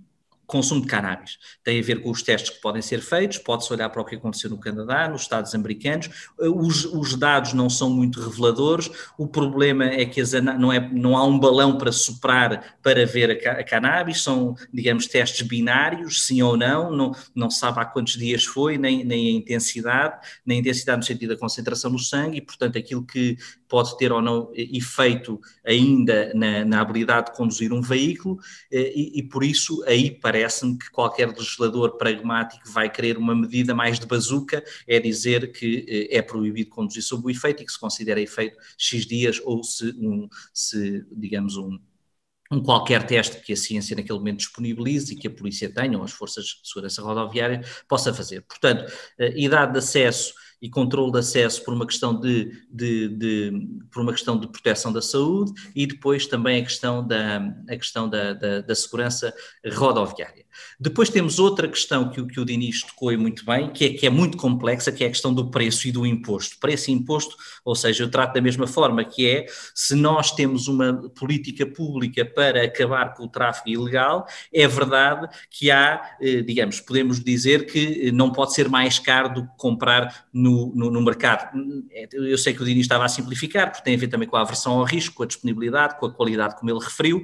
mas isso tudo temos que ver, ou seja, e como é que o imposto vai funcionar como um estabilizador disso, tendo em atenção que, por melhor que seja fundamentada do ponto de vista económico a, a nossa teoria, há uma percepção de que um preço mais barato aumenta a procura e o consumo, e, portanto, qualquer decisor político vai sempre jogar com isso. Vai dizer, eu não quero um preço muito alto, porque é verdade que eu não consigo então excluir o tráfico, mas eu não consigo justificar para a comunidade de eleitores eh, uma solução em que o preço, em que o imposto funciona como um preço barato, ou até que há uma tabulação de um preço em baixa. Isto é difícil, é muito difícil esta equação, este equilíbrio, eh, é difícil, é mesmo difícil. Eh, já aqui foi referido que houve, houve, sítios onde isso não funcionou, mas também um preço demasiado barato eh, vai gerar eventualmente um maior consumo e, sobretudo, vai gerar a percepção de uma maior eh, facilidade de, de, de, acesso. E, portanto, isso é a, a outra coisa. Em relação a, a, outro ponto que me parece importante é qual é que vai ser a, a cadeia de produção e distribuição e, e a cadeia de produção e distribuição aí há grandes pontos de interrogação. Eh, eh, eu vejo pelos objetivos. Os objetivos para mim é proteger a saúde e a qualidade dos consumidores. Em abstrato, eu vejo que isso pode ser feito de várias maneiras, em lojas dedicadas ao efeito, em partes de lojas dedicadas ao efeito, eh, ou então, ou mesmo naquela, na proposta do PSD, de uma venda em farmácias, acho que essa proposta me parece só mais difícil de as próprias farmácias aceitarem, quando não estamos a falar, naturalmente, de cannabis medicinal, embora todos nesta conversa saibamos que eh, se uma criança tem síndrome de Dravet e toma cannabis eh, e, fica, sem, eh, e fica sem, sem convulsões, isso é claro um uso medicinal, se alguém decide ouvir um, um, disco e fumar cannabis, isso é um uso não medicinal, mas há um grande leque de condições e de, e de necessidades que se satisfazem uh, fumando cannabis, que é muito difícil dizer se é um uso medicinal ou não. Naturalmente, tudo o que tenha a ver com, com o bem-estar, com a necessidade de alteração de consciência, tudo isso pode uh, ser enquadrado numa perspectiva medicinal se tivermos uma visão ocidental e mais, digamos, quadrada, ou não medicinal. E, portanto, aí há um espectro, digamos, mais fluido. Aliás, isso nota-se naquilo que aconteceu também nos estados que, que, que legalizaram. E, depois, em relação à, produção, dizer duas coisas e depois só mais uma em relação às questões de justiça social e com isso termino. Em relação à, produção, duas, dois aspectos. O primeiro tem a ver ainda com a segurança, uh, como, como toda a gente pensa que sabe nesta conversa, uh, uma questão muito, muito complexa no cultivo da cannabis tem a ver com os pesticidas, tem a ver com a utilização de pesticidas, com as culturas extensivas ao ar livre e, e isso afeta muito isso, ou seja, muito dos danos do consumo de cannabis produzido num ambiente desregulado tem a ver com a questão não só do transporte e da acomodação, mas sobretudo dos pesticidas, porque eh, eh, não podemos esquecer que a produção ilegal se move por incentivos igualmente capitalistas de maximização do, do, do, lucro e, portanto, tenta maximizar o lucro, utiliza eh, mais pesticidas. Não há por razões óbvias, muita ciência à volta disso e, e, portanto, é uma questão complexa e eu isso, não sei resolver isso, mas tem que ser resolvido, tem de ser endereçado, não podemos fingir que essa questão não existe se houver uma regulação. E depois, em relação à, à questão que já aqui foi levantada, do autocultivo ou do, do, cultivo do cultivo em pequenas cooperativas ou do cultivo coletivo ou, ou do que quer que seja, uh, isso tem naturalmente um problema de, de, explicação política, por alguma razão o Bloco de Esquerda deixou cair isso da, do, do, da própria proposta da cannabis medicinal, em que na cannabis medicinal eu até percebo mais no sentido porque se houver uma se houver um varietal, uma estirpe que trate uma doença ou que tenha efeitos positivos numa condição qualquer e isso não é produzido pelo mercado, as pessoas têm de ter o direito. Isso foi o que levou à reversão da política pelos tribunais, eh, pelos tri... foi o que levou à Alemanha, eh, foi o que levou, perdão, no Canadá à reversão da proibição do autocultivo há poucos anos, eh, e, e é, um, é um argumento que faz sentido na questão uh, do uso não médico, uh, parece-me mais difícil justificar isso politicamente, mas não vejo isso como uma grande questão. Uh, aquilo que me, que me parece interessante, e já abordei esta, esta já uma vez abordei isto com, com várias pessoas, é, é se se não é possível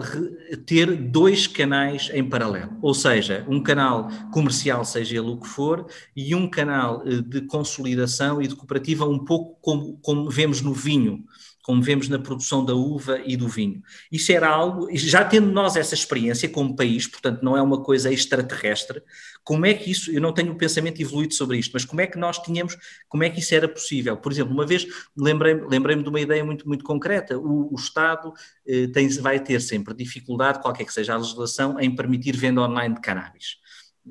acho que não faz muito sentido do ponto de vista do consumo, mas é intuitivo para a grande massa da população proibir a venda online, como fizeram algumas províncias do Canadá. Porquê que o Estado não fica ele com a venda online e não se abastece junto dos pequenos produtores que assim queiram abastecer esse, esse canal? É, é uma ideia. Acho que é uma ideia pode, pode não, não fazer muito sentido, mas vale a pena, se calhar, pensar, pensar nela e não, e não a abandonar. E depois termino uh, com as questões de, de, justiça social que já aqui que já aqui foram que já aqui foram que já aqui foram colocadas. Eh, que já aqui foram, foram, foram abordadas. Em Portugal, em virtude da descriminalização, não temos uma situação tão patente como nos Estados Unidos, não é? Como quando o Illinois vai, vai, vai liberalizar e tem eh, milhares de jovens, sobretudo jovens negros, presos por consumo de cannabis. Nós não temos o ponto de partida igual, mas temos, os, mas temos as situações de fronteira que a Helena referiu na sua, na sua intervenção e a ANA, que são, são, são as, as situações de fronteira ou, ou, de pequeno tráfego, como é que isso vai, vai, ser, vai ser abordado. Acho que isso tem de, tem de, ser, tem de ser olhado. Tem de ser olhado de duas perspectivas. Na perspectiva, eh, digamos, penitenciária, não é? Essas pessoas que estão presas ou que têm registros criminais, o que é que lhes vai ser feito? Isso é, é uma discussão que tem de ser feita. É difícil de tê-la politicamente, não vamos esconder, é difícil de tê-la politicamente, mas acho que tem de ser feita. E uma discussão ligeiramente diferente, que, que encontramos também em alguns estados dos Estados Unidos, paralela ou, ou, simétrica é como garantir a, a, essas pessoas ou às pessoas dessas comunidades ou às pessoas que estão nessa situação ou que podiam estar nessa situação uma uh, participação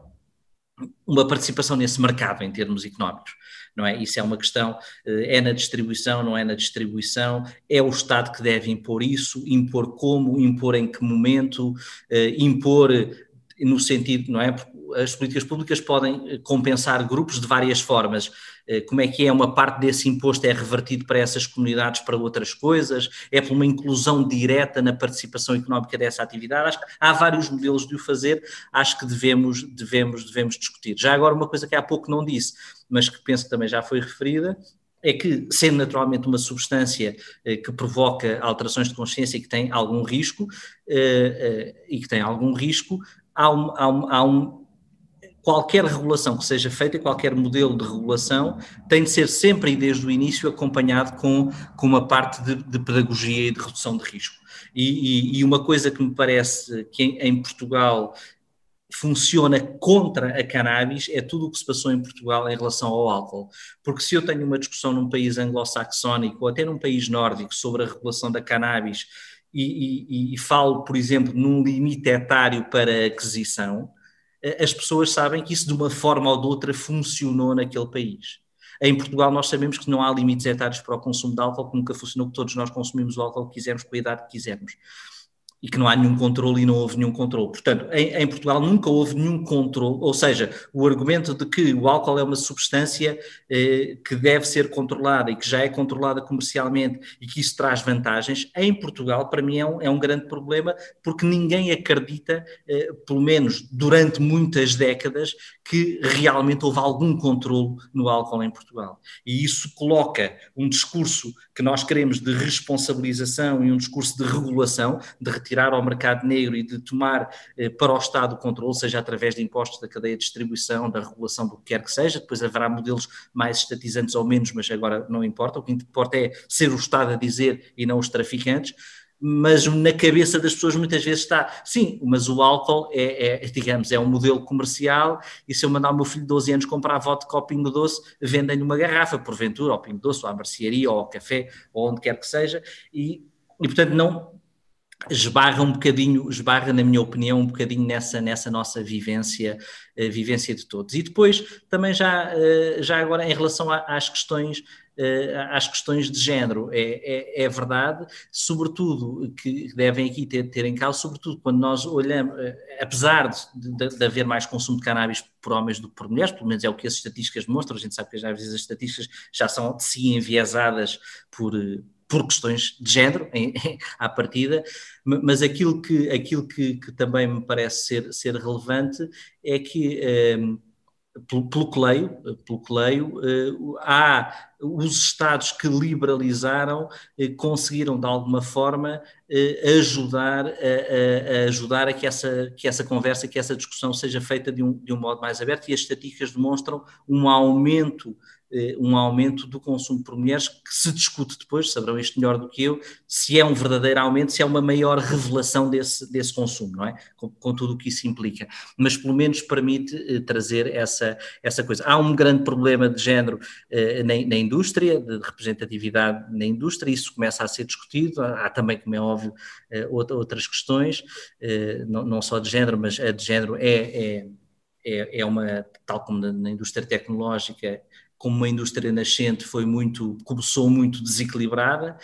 pelo que leio, isso vai corrigindo, vale o que vale, mas, mas vai corrigindo, também estamos a falar de algo que tem, tem 10 anos, eh, mas, mas e portanto essas intervenções são, são, são, também, são também importantes e são também importantes que tenhamos a noção de que essas questões existem ao definir as políticas públicas, tanto aqui como noutros setores, mas aqui, eh, aqui também, e por exemplo aquilo que leio, já não sou um especialista disto, mas aquilo que leio é que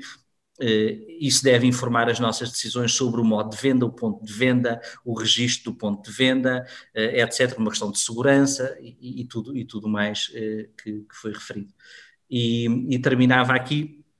só a dizer que temos alguns, como país, alguns pergaminhos, porque foi o Garcia da Horta, em 1563, que escreveu para o mundo ocidental pela primeira vez sobre o bang e sobre a cannabis e, e que descreveu como é que os como é que na Índia, quando queriam viajar até à Turquia e até Portugal, bebiam bang, eh, porque é, para mim é uma primeira, digamos, é a primeira descrição no Ocidente da trip eh, em 1563, muito antes depois de, dos irlandeses e dos ingleses terem falado sobre, sobre a cannabis na, no, no, Ocidente, eh, temos, devemos isso ao Garcia da Horta, que sabemos foi parar à Índia para fugir da Inquisição, não foi por uma boa razão que o levou lá, mas mas, mas escreveu isso e foi um tratado médico uh, uh, que foi durante séculos na Europa, um,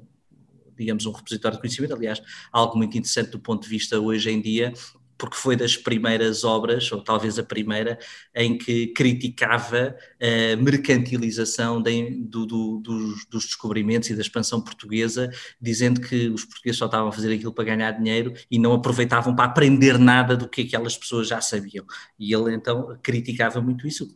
no século XVI, eh, digamos, era, era, não era muito comum. Eh, eh, mas também não foi por isso que não deixou de ser um, sempre um cientista muito, muito promovido por todos os regimes,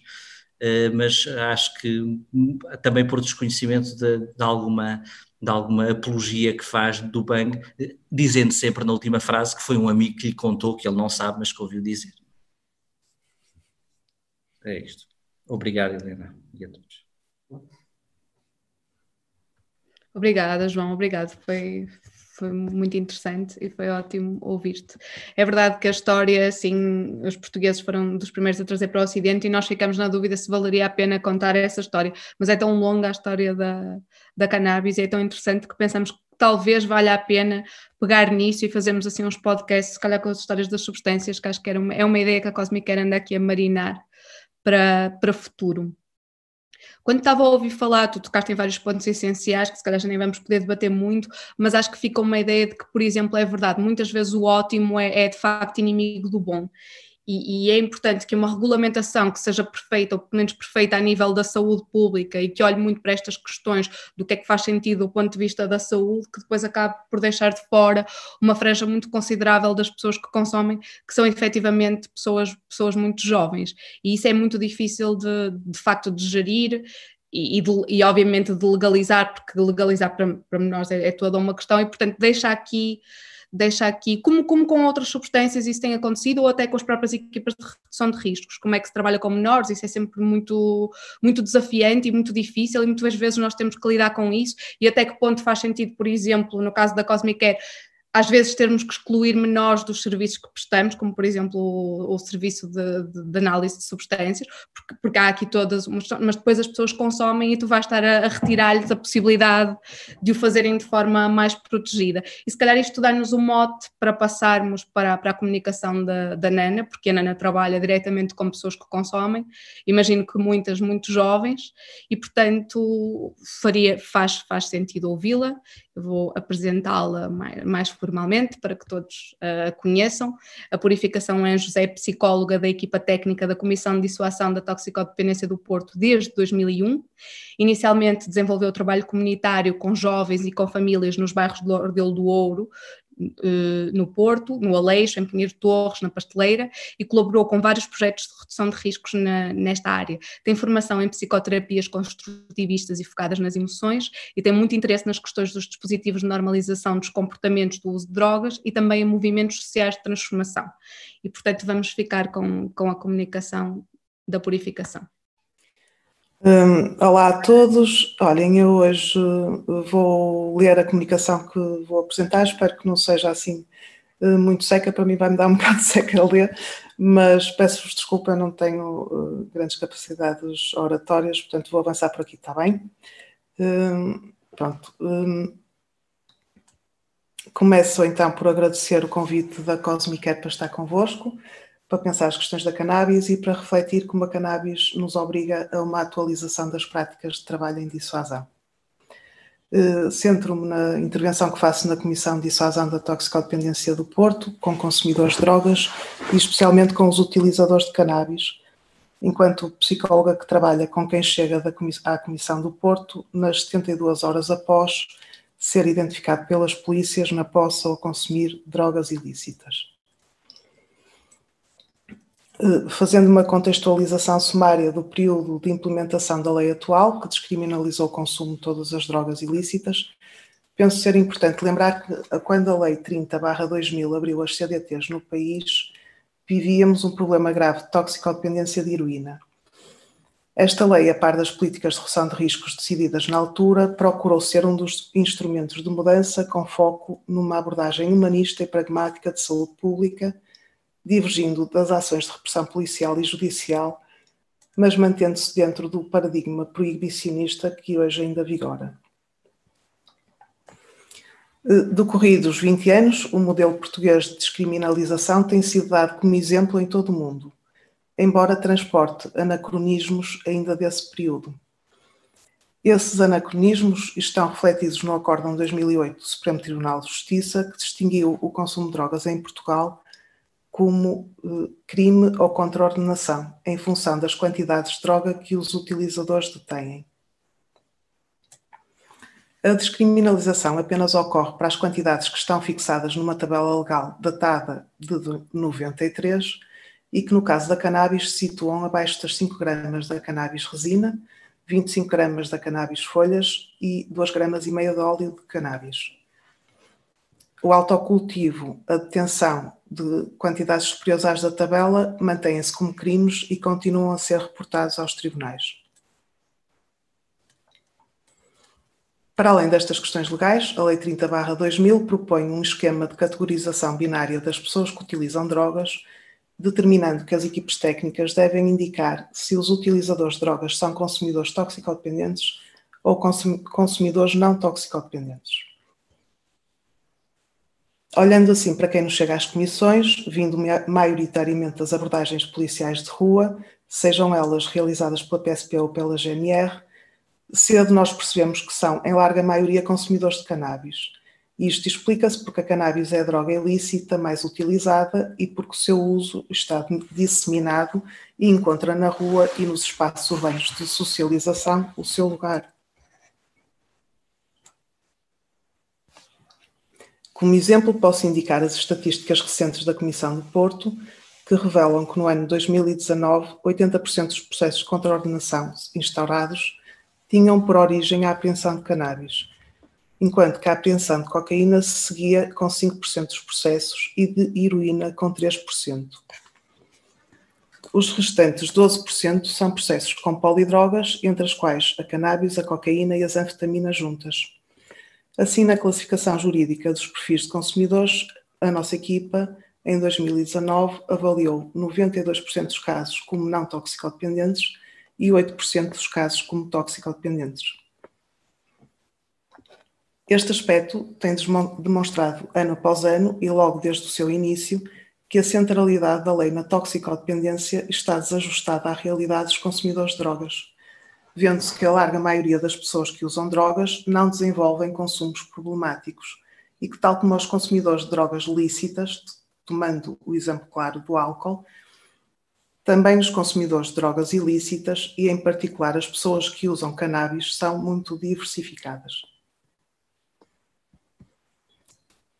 porque os perfis de consumo para todas as drogas assumem um contínuo entre os usos menos problemáticos e a possibilidade de dependência, a intervenção que fazemos foi nos afastando do olhar binário sobre as pessoas que consomem, integrando cada vez mais ações preventivas de redução de riscos e de consciencialização para os riscos do uso, considerando a especificidade de cada utilizador. As intervenções breves individuais que realizamos atendem aos níveis de risco avaliados, diferenciando-se nas que dirigimos às pessoas que apresentam baixo risco, risco moderado, risco nocivo ou alto risco e dependência. Sobre os utilizadores de cannabis e atendendo à evidência científica, dirigimos prioritariamente a atenção aos mais jovens, sobretudo aos utilizadores com menos de 19 anos, que representam 20% da população procurando prevenir os danos da precocidade de consumo e atendendo às características dos seus contextos familiares, escolares e comunitários. Eh, consideramos ainda os riscos associados aos diversificados padrões de uso, desde os efeitos ao nível físico relacionados com a combustão, em tudo semelhantes aos do uso de tabaco, aos aspectos da intensidade e frequência de uso e sintomatologia de privação associada, mas também há aspectos psicológicos, como a síndrome amotivacional, sensações de paranoia, propensão à existência de sintomatologia psicótica ou questões emocionais relacionadas com a ansiedade e a depressão. Nas intervenções breves que realizamos, podemos focar aspectos meramente psicoeducativos, como a condução sob efeito da substância, ou trabalhar com a motivação dos utilizadores para a mudança de hábitos de consumo instalados que pretendam alterar. Portanto, são programas, eh, os programas que nós temos na Comissão, são programas que advogam uma abordagem de saúde pública, cujos objetivos são os de prevenir os usos problemáticos, promover a segurança de quem usa através de estratégias de redução de riscos, desenvolver parcerias com as unidades especializadas em CAD para acolherem de forma mais adequada as pessoas que delas necessitem, uma vez que estas, estas unidades ainda estão muito coladas à figura do consumidor tóxico-dependente. Eh, estes instrumentos de saúde pública, de, redução de riscos e de prevenção, eh, formam um conjunto com a parafernália jurídica das medidas de contraordenação que a lei impõe e que definem o modelo português que tem sido elogiado. Mas este é um modelo que integra uma contradição de fundo, porque se promove o direito à saúde das pessoas que usam drogas, também se veste uma roupagem legal proibicionista que mantém um estigma sobre os cidadãos seja pelos comportamentos que determina, seja pelas sanções que este modelo impõe. Eu terminava assim, uh, espero que vocês me estão a ouvir. Eu não estou a ouvir, Helena. Estamos, estamos, estamos a ouvir. Terminava a minha exposição e espero as vossas questões, até porque se calhar há muita gente que não sabe bem exatamente o que é que as comissões fazem e estou aqui para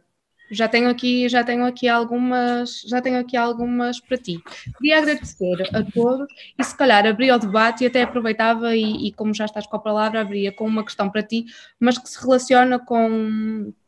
com uma coisa que nos disse, que nos disse o Manel e que acho que, que, que quem tem filhos se calhar também se, sente isso, mesmo quem, quem advoga por políticas de drogas uh, mais livres e quem muitas vezes usa drogas pessoalmente, que é como, como é que tu aconselharias ou de que forma é que seria uma boa forma de abordar esta questão com os filhos e com as filhas com, em, em, em idades mais, mais jovens, não é? Quando, mas quando tu sabes que muitas vezes é aí que, que efetivamente se iniciam os consumos, ou seja, quando olhamos, uhum. todos nós sabemos muitas vezes as nossas redes, mas depois quando olhamos também para os estudos do CICAD, por exemplo, do Dia da Defesa Nacional, vemos que aos 18 anos há um número já muito, muito, muito elevado de pessoas que já experimentaram cannabis e isso não é uma surpresa, acho eu, para, para ninguém. Portanto, como é que de alguma forma podemos abordar estas questões com os nossos filhos, eh, tentando ser de alguma forma não muito paternalista, mas, mas de uma forma compreensiva e que os possa alertar. Como é que tu aconselharias as pessoas que são pais e que nos estão a ver? É assim, nós somos pais, eu sou mãe também, não é? Hum, e o que a minha experiência, aquilo que eu que, que vou, ou como fui evoluindo nisto, que também foi uma questão para mim, é muito evoluindo com as, com as crianças e com os adolescentes em que eles se tornam, não é? E com jovens adultos depois. Ou seja, em, em cada idade há informação que pode ser passada não, e, e adequada à, à, fase desenvolvimental da, dos miúdos, não é? Não se vai falar que as drogas uh, existem e têm efeitos X, Y e Z aos 3 anos de idade, se calhar não aos 5, nem aos 6, nem aos 7. Uh, eh, aí, genericamente, há, há, questões de parentalidade que têm a ver com uma educação para a saúde em geral, desde a alimentação a outras questões, das quais as drogas também fazem parte. Quando a questão mais quente, a coisa começa a tornar-se mais quente, quando nos aproximamos da adolescência, não é? E que percebemos que os nossos miúdos, quer uh, pronto, aqueles com quem eu trabalho, hum, ou os, os nossos filhos, uh, vão começando a perceber que uh, têm amigos ou eles próprios contactam com as drogas. eu penso que não é de repente que se faz uma educação para a saúde no âmbito das drogas em casa,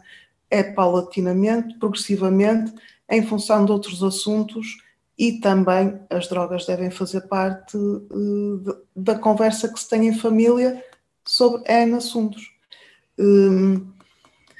sabemos bem que, em termos uh, que os miúdos são modelados pelos comportamentos dos pais, não tanto por aquilo que os pais dizem ou recomendam, mas por aquilo que os pais vão fazendo. Uh, manter um diálogo aberto o mais possível é de todo útil. É, uh, e também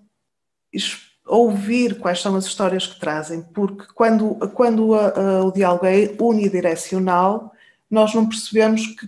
que, perguntas é que nos estão a colocar, ou que se estão a colocar nas próprias cabeças dos miúdos. Por isso, muitas vezes perguntam, ou, ou o tema aparece, e nós devolvemos, mas o que é que tu sabes, o que é que já viste, o que é que te, o que é que pensas, não é? Hum, agora, se me dizes se, é, se, a pergunta é. Eu acho que o Manel andou, andou à volta desta, disto que eu estou agora a expor. Hum, há muito aqueles pais que dizem: Ah, não, meu filho vai começar a consumir comigo, é assim, ele vai comigo porque ele comigo é que está seguro.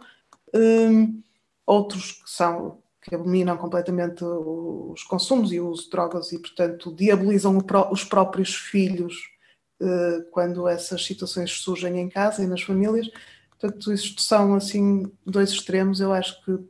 para qualquer assunto. Manel está a levantar o dedo, mas eh, não sei, diria isto assim nas questões da parentalidade. Uma evolução à medida da própria evolução dos miúdos e a manutenção de um diálogo aberto, sim. E também, isso também é uma política de redução de riscos parental. Sem dúvida. Manel, força, diz-nos. Uh, gostava só de frisar aqui que a minha preocupação com isso não é diferente de qualquer outro tipo de preocupação, seja dos relacionamentos que eles têm com os amigos, seja da, das questões éticas que, que envolvem essa. Portanto, não é uma, uma, uma, A única coisa que eu tenho que assumir é que de facto esse estigma que, que foi exercido sobre todos nós,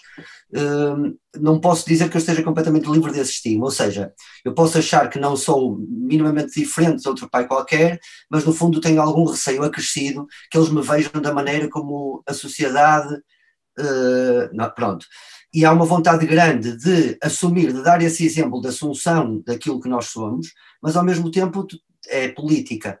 não é? É política. A única, aquilo, aquilo que eu acho, e que a, a bocado o João também estava a dizer que eu acho que é importante, que é a questão, por exemplo, do mercado e a questão desta, da questão da pedagógica, não é? Que acho que essas são questões inerentes a qualquer tipo de assunto, ou seja, a questão do mercado, para quem vende maçãs e tem o seu negóciozinho de maçãs, evidentemente que vai ser esmagado pelo, pelos grandes, ou seja, isso é uma questão de mercado inerente a qualquer tipo de, de, produto. A questão pedagógica também acho que é inerente a qualquer tipo de assunto nós não deixamos de fazer sexo por saber que há doenças relacionadas com o sexo.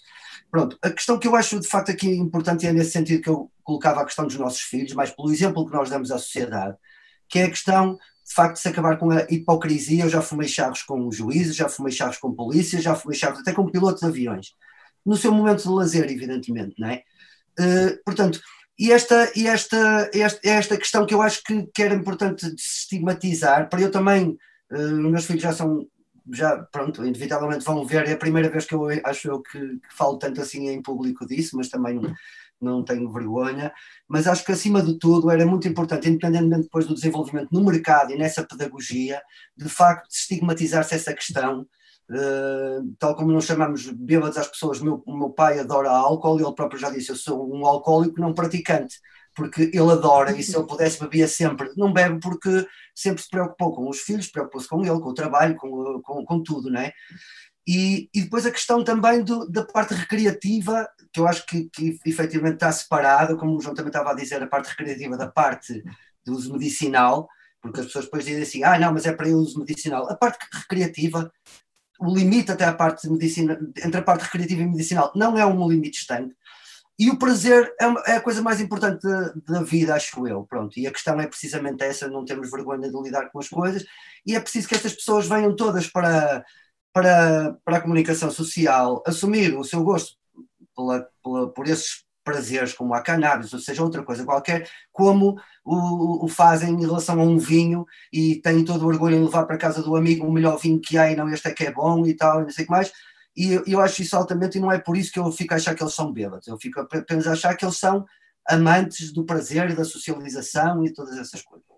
Pronto. E é nesse sentido que eu também falo dos nossos filhos, mais até do que aquela preocupação paternalista de que eles depois vão ser os drogados, porque não é, não é mesmo essa, toda essa minha preocupação. É, acima de tudo, porque uh, há um peso social sobre as coisas, há um peso social sobre aquilo que eu vou assumir perante os meus filhos e há um peso social do que eu vou assumir perante publicamente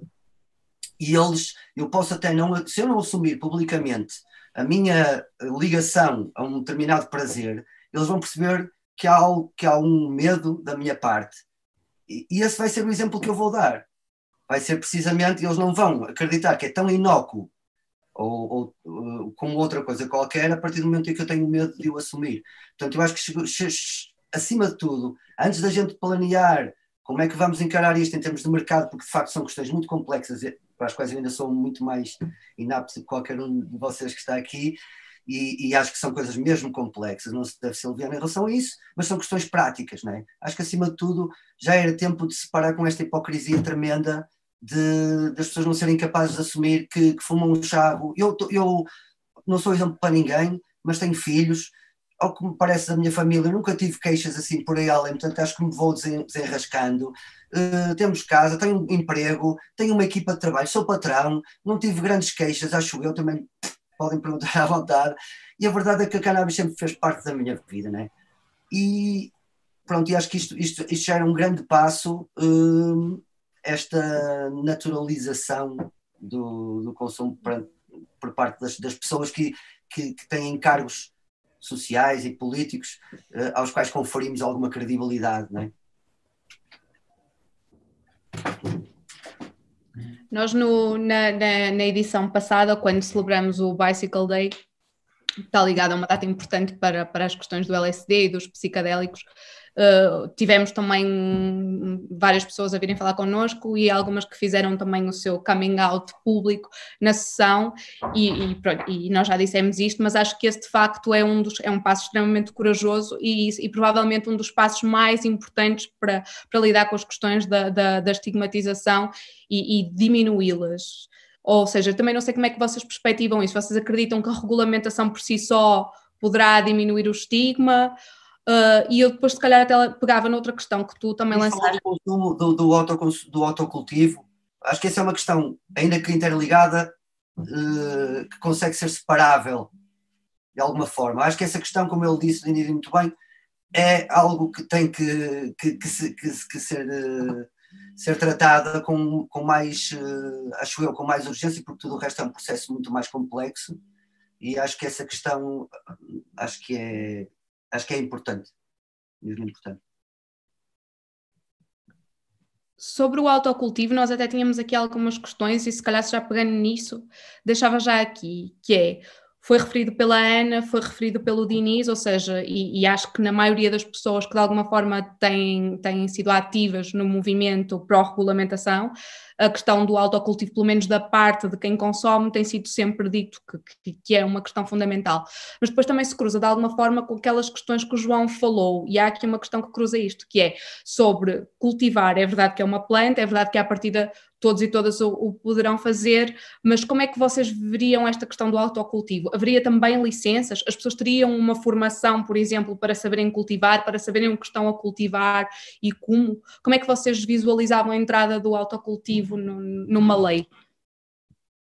Força, Dinis, força.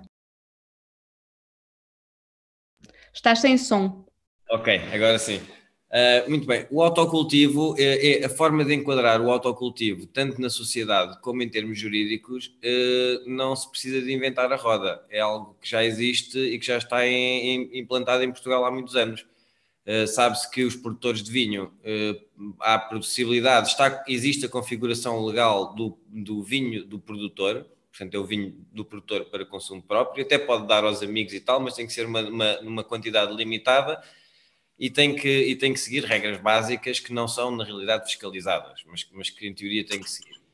Ora, o mesmo conceito também se aplica, e é bastante mais recente, aos produtores de cerveja artesanal. Ou seja, os portugueses são autorizados, existe uma legislação em relação a isso, que lhes permite produzir uma quantidade limitada de bebida fermentada em casa, nomeadamente cerveja e podem, podem fazê-lo, eh, está perfeitamente regulamentado. Não creio que existe que, que, tenham sido levantadas as mesmas questões a nível de perigosidade, de segurança para o consumidor por aí afora que, que são levantadas quando se fala da cannabis. Daqui mais uma vez vemos o reforço do estigma em relação à planta, portanto as pessoas fazem estas perguntas em relação a uma substância, mas depois uma substância que faz parte da cultura delas e que, e que está quase, que é tornado invisível pela ilusão de transparência, não é? Porque é tão próximo e faz tão parte da nossa realidade que nós nem paramos para pensar muitas vezes e para questionar uh, as medidas que são, que são tomadas nesse, nesse, nesse âmbito. Um, o autocultivo, na minha, na minha opinião, deveria ser regulado, portanto, deveriam ser estabelecido um limite de plantas um, por pessoa. Uh, é muito difícil estabelecer bases racionais para o estabelecimento desse limite, mas, mas uh, temos alguns países que são ocidentais e, e, burocratas como nós, de alguma forma, para fazer essa garantia, e o Canadá já desenvolveu fórmulas uh, no âmbito da regulamentação do, do autocultivo para fins medicinais, mas que podem ser perfeitamente adaptadas e, e transpostas para, para o autocultivo para fins recreativos. Um,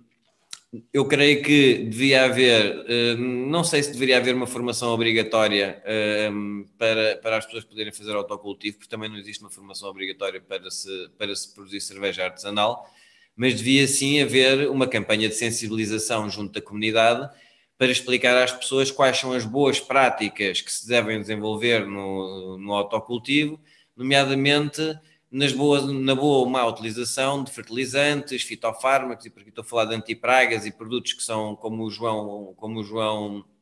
referiu e muito bem, são esses sim um fator de perigo e de risco acrescido, portanto, na, na, no consumo da cannabis, mas também sejamos, sejamos, quer dizer, haja bom senso, quer dizer, ninguém que na sua, na sua condição normal sabe que vai consumir aquilo que está a produzir, vai pôr veneno naquilo que está a produzir. Pode, pode acontecer a nível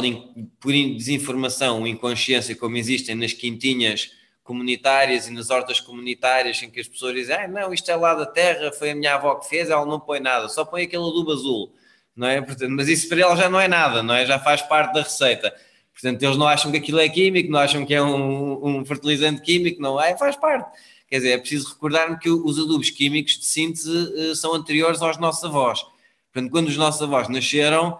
a utilização do adubo síntese já era uma coisa completamente normalizada e, e, natural e habitual. Portanto, para nós, às vezes, não, nós não fazemos essa, essa associação porque achamos que é uma coisa mais recente. De facto, teve um desenvolvimento muito grande depois da Segunda Guerra Mundial, porque não sabia o que é que havia de fazer ao fósforo, ao potássio e ao nitrogênio que eram utilizados nas bombas daí o desenvolvimento da indústria agroquímica, mas, mas as pessoas hoje em dia, uh, e a maior parte das pessoas, e como estávamos a falar há pouco, o consumo é cada vez mais transversal. Eu tive a oportunidade de gerir durante alguns anos uma loja de, de produtos para, para cultivo de, de cannabis. E, e, foi uma experiência muito interessante porque me deu uh, uma noção da transversalidade das tendências de consumo na sociedade. Ou seja, eu tinha clientes, tal como, tal como o Manuel disse, eu tinha clientes, eu, o Manuel disse, eu fumei com polícias, eh, é verdade, eu tinha clientes, juízes, eh, condutores da TAP, polícias, membros das Forças Armadas, professores universitários, portanto, toda esta gente está escondida na sombra do estigma. Drogados. Completamente, não é? Portanto, não, não aparece, não se chega à frente, ainda tem medo de perder o emprego, com 60 anos e a 5, a 5 anos da reforma, mas ainda tem não só medo de perder o emprego, mas sobretudo medo de perder o respeito que ganharam durante dezenas largas de vida institucional. Portanto, as pessoas ainda estão muito presas, eh, ainda estão muito assustadas, ainda têm muito medo que as associem a um determinado tipo de comportamento que é considerado como um tipo de comportamento desviante,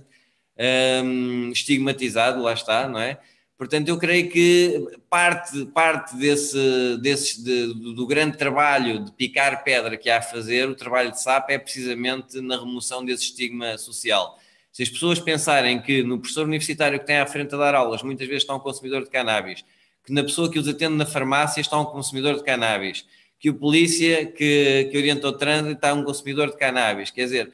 eh, é complicado depois justificar como é que todas estas pessoas têm uma função social uh, útil, na realidade, e que faz, prestam a sua, a sua prestação profissional de uma forma profissional e dedicada,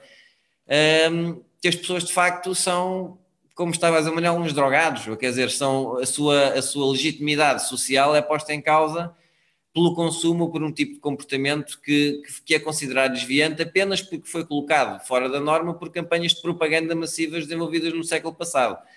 E isso, ah, por vezes, é difícil, é difícil de, de explicar às pessoas, quer dizer, eu, eu muitas vezes mostro às pessoas fotografias de fresquinhos de óleo de cannabis que se vendiam nas farmácias em 1910 e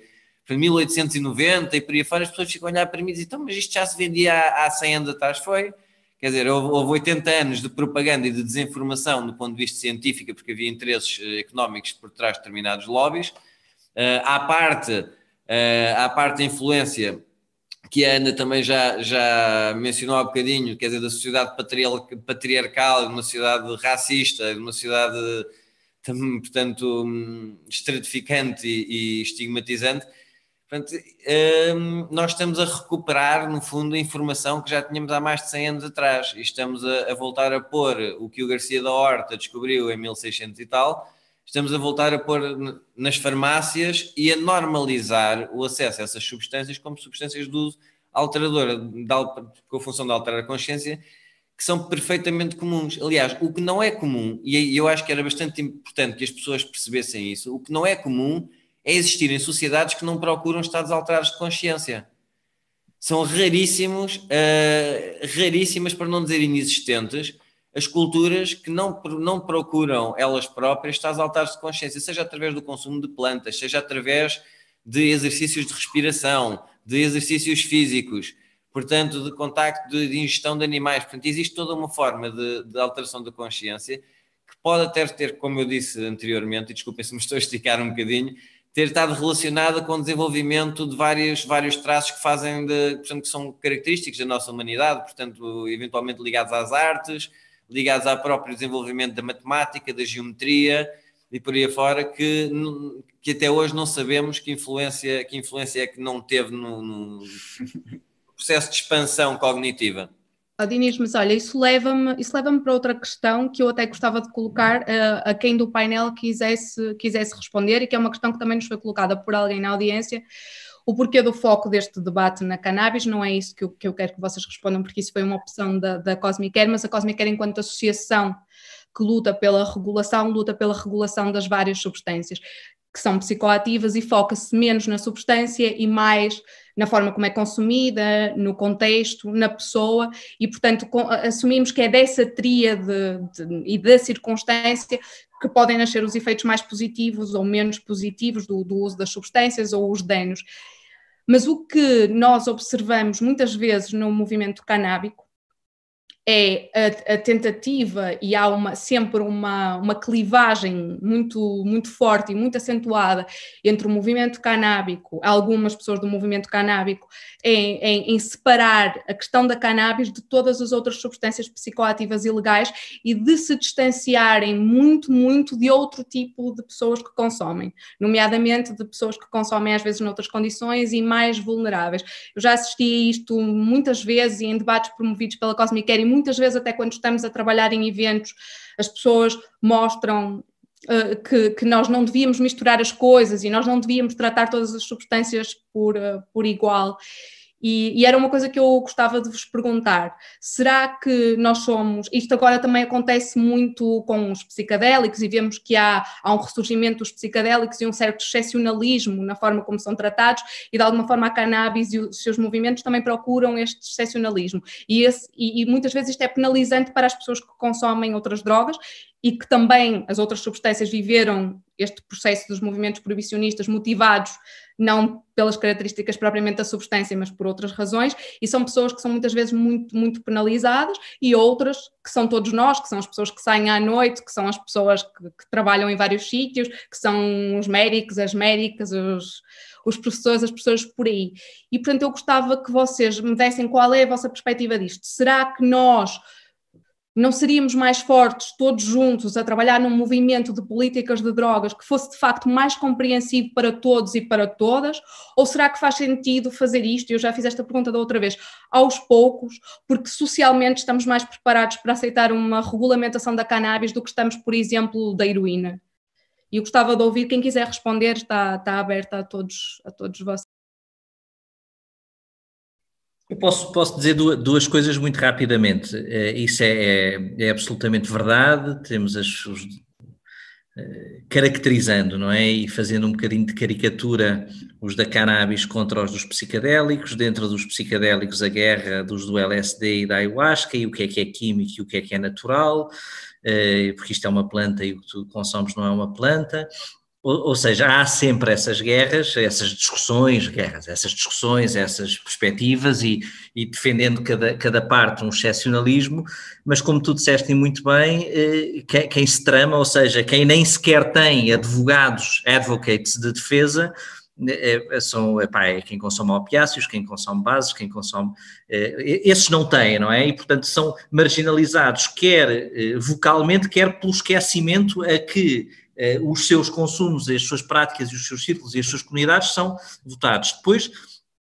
isso, eh, isso, isso leva a outro problema, é que eh, aquilo que não se discute tem um dano social maior. Não é o dano social da heroína e da cocaína, em termos do, de quem consome, em termos da segurança mundial e do tráfico e da criminalidade, é maior do que o dano social, quer dos psicadélicos todos juntos, como é óbvio, quer da cannabis. E, e, por isso gera este outro paradoxo, que é não se está a discutir aquilo que gera maior dano social. Isso é, é, é uma coisa difícil, mas agora, olhando ao contrário, a sociedade sendo altamente preconceituosa por várias razões e, e cautelosa e conservadora por natureza, a separação do grau de riscos, que eu sei que é um discurso que muitas vezes não se gosta, mas é, é também útil num convencimento progressivo da sociedade e do legislador e do poder político. E é esse equilíbrio que tem, que tem de se fazer, ou seja, tem de haver quem eh, eh, ponha sempre travão e dizer não pode haver drug shaming, não pode haver maior problema, porque quem vai sofrer é quem já sofre mais, não é? Não há ninguém a defender um uso, ou não há ninguém, ou não há tanta gente a defender um uso e um acesso, chamemos-lhe medicalizado à, à, à falta de expressão melhor, por exemplo, da heroína, quando a ciência demonstra que isso é óbvio, a Suíça já faz isso e que isso devia ser feito como é óbvio, nem se devia estar a discutir hoje em dia eh, isso. Eh, eh, então, com a crise dos opiáceos, quer dizer, vocês sabem isso, não, não vale a pena falarmos disso, mas por outro lado, esse discurso gera uma, um, um, antagonismo social ou uma reação social maior. Já agora também dizer outra coisa que é importante referir. Eh, eh, eu, eu, apesar, bom, cinco anos já é muito, não é, chegar a estes temas, cheguei há cinco anos, mas por várias razões vim de, vim de um posicionamento profissional onde isto não é muito comum, eh, profissional e até ideológico, o que, me, o que tem vantagens e desvantagens, uma vantagem que tem é relembrar sempre que há um grande desconhecimento nos nossos interlocutores sobre coisas que para nós são óbvias.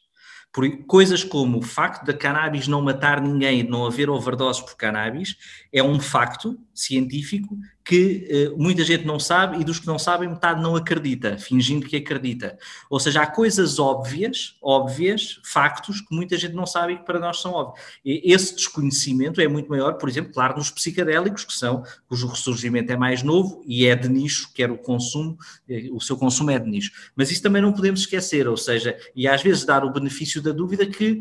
além do medo normal das pessoas e do conservadorismo normal, há muita ignorância. E, e essa ignorância, e isso é, é, é algo que, que, me parece a mim, poderão não concordar, essa ignorância muitas vezes é mais facilmente combatida criando pontes do que criando antagonismos. Isso, eh, isso é o meu pragmatismo a falar, eh, respeito de posições mais, mais, menos flexíveis para defender valores maiores, mas muitas vezes é difícil convencer alguém do que ele não quer ser convencido se formos mais eh, enfáticos ou se não, não fizermos pontos. É claro que é preciso, para que uma sociedade evolua, que haja todos os pontos de vista, todas as posições e todos os posicionamentos, isso é óbvio. Agora, isto para, para, para chegar ao tema. Eh, Porquê? Porque qual é que é aqui o medo? O medo é sempre, aquilo que também foi na discussão da política de drogas em Portugal em 99 e 2000, é aqueles argumentos da, da, da porta deslizante ou da rampa deslizante, não é? Ou do, da, da cannabis ser uma droga de entrada, que a ciência demonstra que não é, que sabemos que não é, que é sobretudo uma, é, é uma droga de saída, mas não interessa. As pessoas acham, ou, ou seja, os nossos interlocutores podem achar que sim e estar genuinamente convencidos que sim. E, e isso é, é, a realidade, ou seja, é a realidade normal, sabemos que é o fruto da desinformação que o Diniz referiu, o fruto do medo, o fruto do que quer que seja, o fruto de tomarmos a parte pelo todo, sabemos as causas, mas isso é o que devemos esperar. E, portanto, uma, uma abordagem mais. O mito da escalada baseia-se nessa ideia, não é? Baseia-se na ideia de, do próprio mito da escalada, e nós queremos dizer às pessoas que ele não é verdade e não é mas de qualquer forma também se baseia na ideia de que há substâncias que são muito piores umas que as outras. E tu estavas a referir esta questão dos riscos, mas é às vezes preciso olhar como é que os riscos são medidos e que tipo de determinantes é que nós usamos para medir o risco de uma substância. E, por exemplo, de facto, às vezes o risco social é muito maior para determinadas substâncias, porque, porque a forma de olharmos para elas também, também é diferente. Sim. Há trabalhos é feitos sobre isso, sim, sim, eu, David Nutt assim, sobre os diferentes riscos e como os medimos, e que mostram que, lá está, que não há se calhar assim tantas distinções como nós imaginamos entre, eu, entre eu sei, eu, ou a, ou a cannabis. Mas eu gostava só, porque estamos a ficar sem tempo, de ouvir eh, pelo menos a Ana falar sobre isso, até porque também tinha aqui algumas questões para ela. Havia pessoas que tinham perguntado se ela sentia que, apesar de ser uma política machista, se, por exemplo, os agentes da autoridade não, não, não paravam muito mais frequentemente homens ou tratavam pior homens que consumiam cannabis do que mulheres e também se calhar para terminar como é que tu vês esta questão do movimento e da associação de, de consumidoras, de consumidoras no geral ou se te faz mais sentido realmente fazer aqui uma questão de mulheres canábicas e não tanto de mulheres que, que, que consomem drogas. Eu, eu por acaso tinha visto essa, essa pergunta no YouTube e é prende-se com aquilo que eu disse da minha experiência na, nas mulheres canábicas, que é a lente da pessoa branca. E nós tivemos essa partilha, falamos muito tempo sobre polícia e sobre abordagens policiais, e pessoas portuguesas brancas, jovens, uh, bastante femininas, tinham uma percepção da polícia que normalmente safavam-se no grupo, eram se calhar aquelas que até num grupo misto eram escusadas de revista. Mas quando pessoas negras, brasileiras, uh, menos uh, femininas na apresentação, na percepção é, da interpretação da pessoa, tomaram a palavra, a sua percepção da polícia era totalmente diferente. Havia inclusive uma pessoa que tinha sido abordada duas vezes na mesma noite pela polícia. Isto é um, é um, é relato que por exemplo, de amigos homens também não, não, tenho, não tenho muito. Por isso, a, a questão da, da, da polícia e da de, de estabelecer uh, o racismo e toda, toda o problema que nós temos de classe uh, representa também na, na, forma como a polícia aborda. Por isso, eu pessoalmente não tenho problemas, mas alguém que tem uma socialização diferente terá. Quanto à, à regulamentação das coisas, eu sou a favor da, legalização de tudo. Eu acho apenas que a cannabis é mais simples Acho que, mesmo para estabelecer o autocultivo, por ser uma planta que seria um sistema mais simples de, de implementar, mesmo um controle de sementes e criar um, uma estrutura de fornecedores nacional seria mais simples e acho que também ganha por ser uma substância com muito, muitos consumidores. Então, num primeiro momento em que se entra com a legalização da cannabis, trazemos muitas pessoas para a legalidade a uma vez e então, quando fazemos o esforço para as outras, acho que pode ser diferente. Mas acho que isto também é uma ilusão, não é? Porque uh, a ideia da, da cannabis medicinal também era falada como porta de entrada para depois uh, uma regulamentação do, do, geral, e vemos que há coisas que caíram na, na lei da cannabis medicinal e que depois, no fundo, até prejudicam o que vai ser conquistado depois, porque vai numa base mais. Uh, mais frágil, por assim dizer. Então também uh, às vezes penso que em termos de movimento de rua, a verdade é que Portugal já tem uh, as marchas global da marijuana, que já foi acontecendo, que no, no, Porto, por acaso este já é o terceiro ano que não, que não acontece, mas uh, há um movimento social estabelecido que pode ajudar a ganhar força e, e, trazer outras coisas. Então, desse ponto de vista, eu acho, acho que faz sentido. Em relação ao, ao estigma social, um, também acho que pode ser normalizado mais facilmente, porque é para todos os efeitos uma droga mais vezes mencionada. Agora usei a palavra droga, mas pronto, a, a substância mais vezes mencionada e até como coisa vista de uma fase da vida, um consumo que se tem pontualmente, experimentar, e acho que está muito mais normalizada do que, do que outras substâncias e isso pode fazer com que tenha uma maior aceitação. E neste momento no, no Parlamento nós temos propostas uh, dos mais diversos quadrantes partidários, não é? Que têm propostas de legalização, que depois têm diferenças entre elas, mas há realmente essa, essa abertura. Nós já vamos assim um bocadinho fora, fora do nosso tempo e poderíamos estar aqui imenso tempo, acho que foi mesmo, mesmo muito interessante. Infelizmente ainda ficaram bastantes questões por responder, mas pronto, nós agora vamos tentar, a Cosmic vai tentar fazer disto um hábito e continuar a debater várias questões e portanto pode ser que ainda haja oportunidade de estarmos todos e todas juntos outra vez. Queria agradecer mesmo, mesmo, mesmo em nome da Cosmic a vossa disponibilidade por tirarem o vosso sábado para estarem aqui e a partilhar com, com, as, com, as, com todas as pessoas, a vossa experiência pessoal, profissional, de ativismo. Acho que foi mesmo, mesmo muito bom. E às pessoas que nos estão a ouvir, gostava só de deixar assim uma, uma nota que se prende muito com esta, com esta altura do, do Covid e que tem a ver com provavelmente estamos a ser ouvidos por várias pessoas que, que, que consomem e já tivemos também no, no, no, YouTube perguntas específicas de redução de riscos. Infelizmente, nós não vamos poder responder a elas agora por, por causa de questões de tempo, mas deixamos-vos só três dicas muito, muito, muito específicas. Nesta fase em que há aqui tantas questões de, de, de, doença pulmonar, se calhar será mais importante que nunca tentarmos proteger os nossos pulmões e, portanto, se tiverem a oportunidade de evitar fumar e, por exemplo, utilizar bons vaporizadores e passar a vaporizar, se calhar este é o momento ideal, ideal para o fazerem. É também um momento importante para tentarmos evitar a partilha de materiais de consumo. Nós bem sabemos que, que, o consumo da cannabis é muitas vezes uma coisa muito social e a partilha do charro é uma coisa muito social, mas se calhar é a altura agora de cada um ter o seu, de cada uma ter o seu, ou então utilizarmos boquilhas. Por outro lado, a Cosmic Air tem tido um questionário que está a correr online para perceber quais as alterações a nível dos padrões de consumo das pessoas que consomem drogas nesta fase da, da Covid. Queríamos pedir a quem tivesse a oportunidade de ir ao nosso Facebook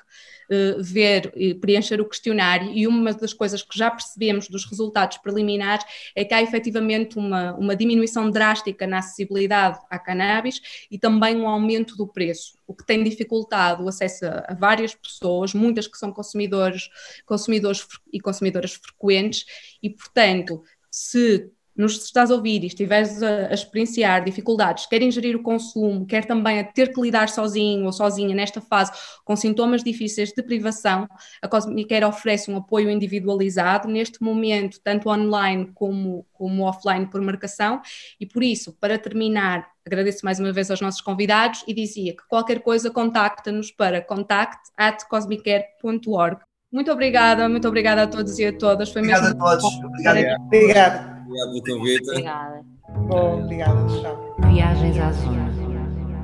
um podcast da Cosmic Air. Neste podcast, a Ana Lu deu voz ao genérico e o Nicolau fez a música e a imagem. A curadoria, moderação e edição é da responsabilidade da Cosmic Air.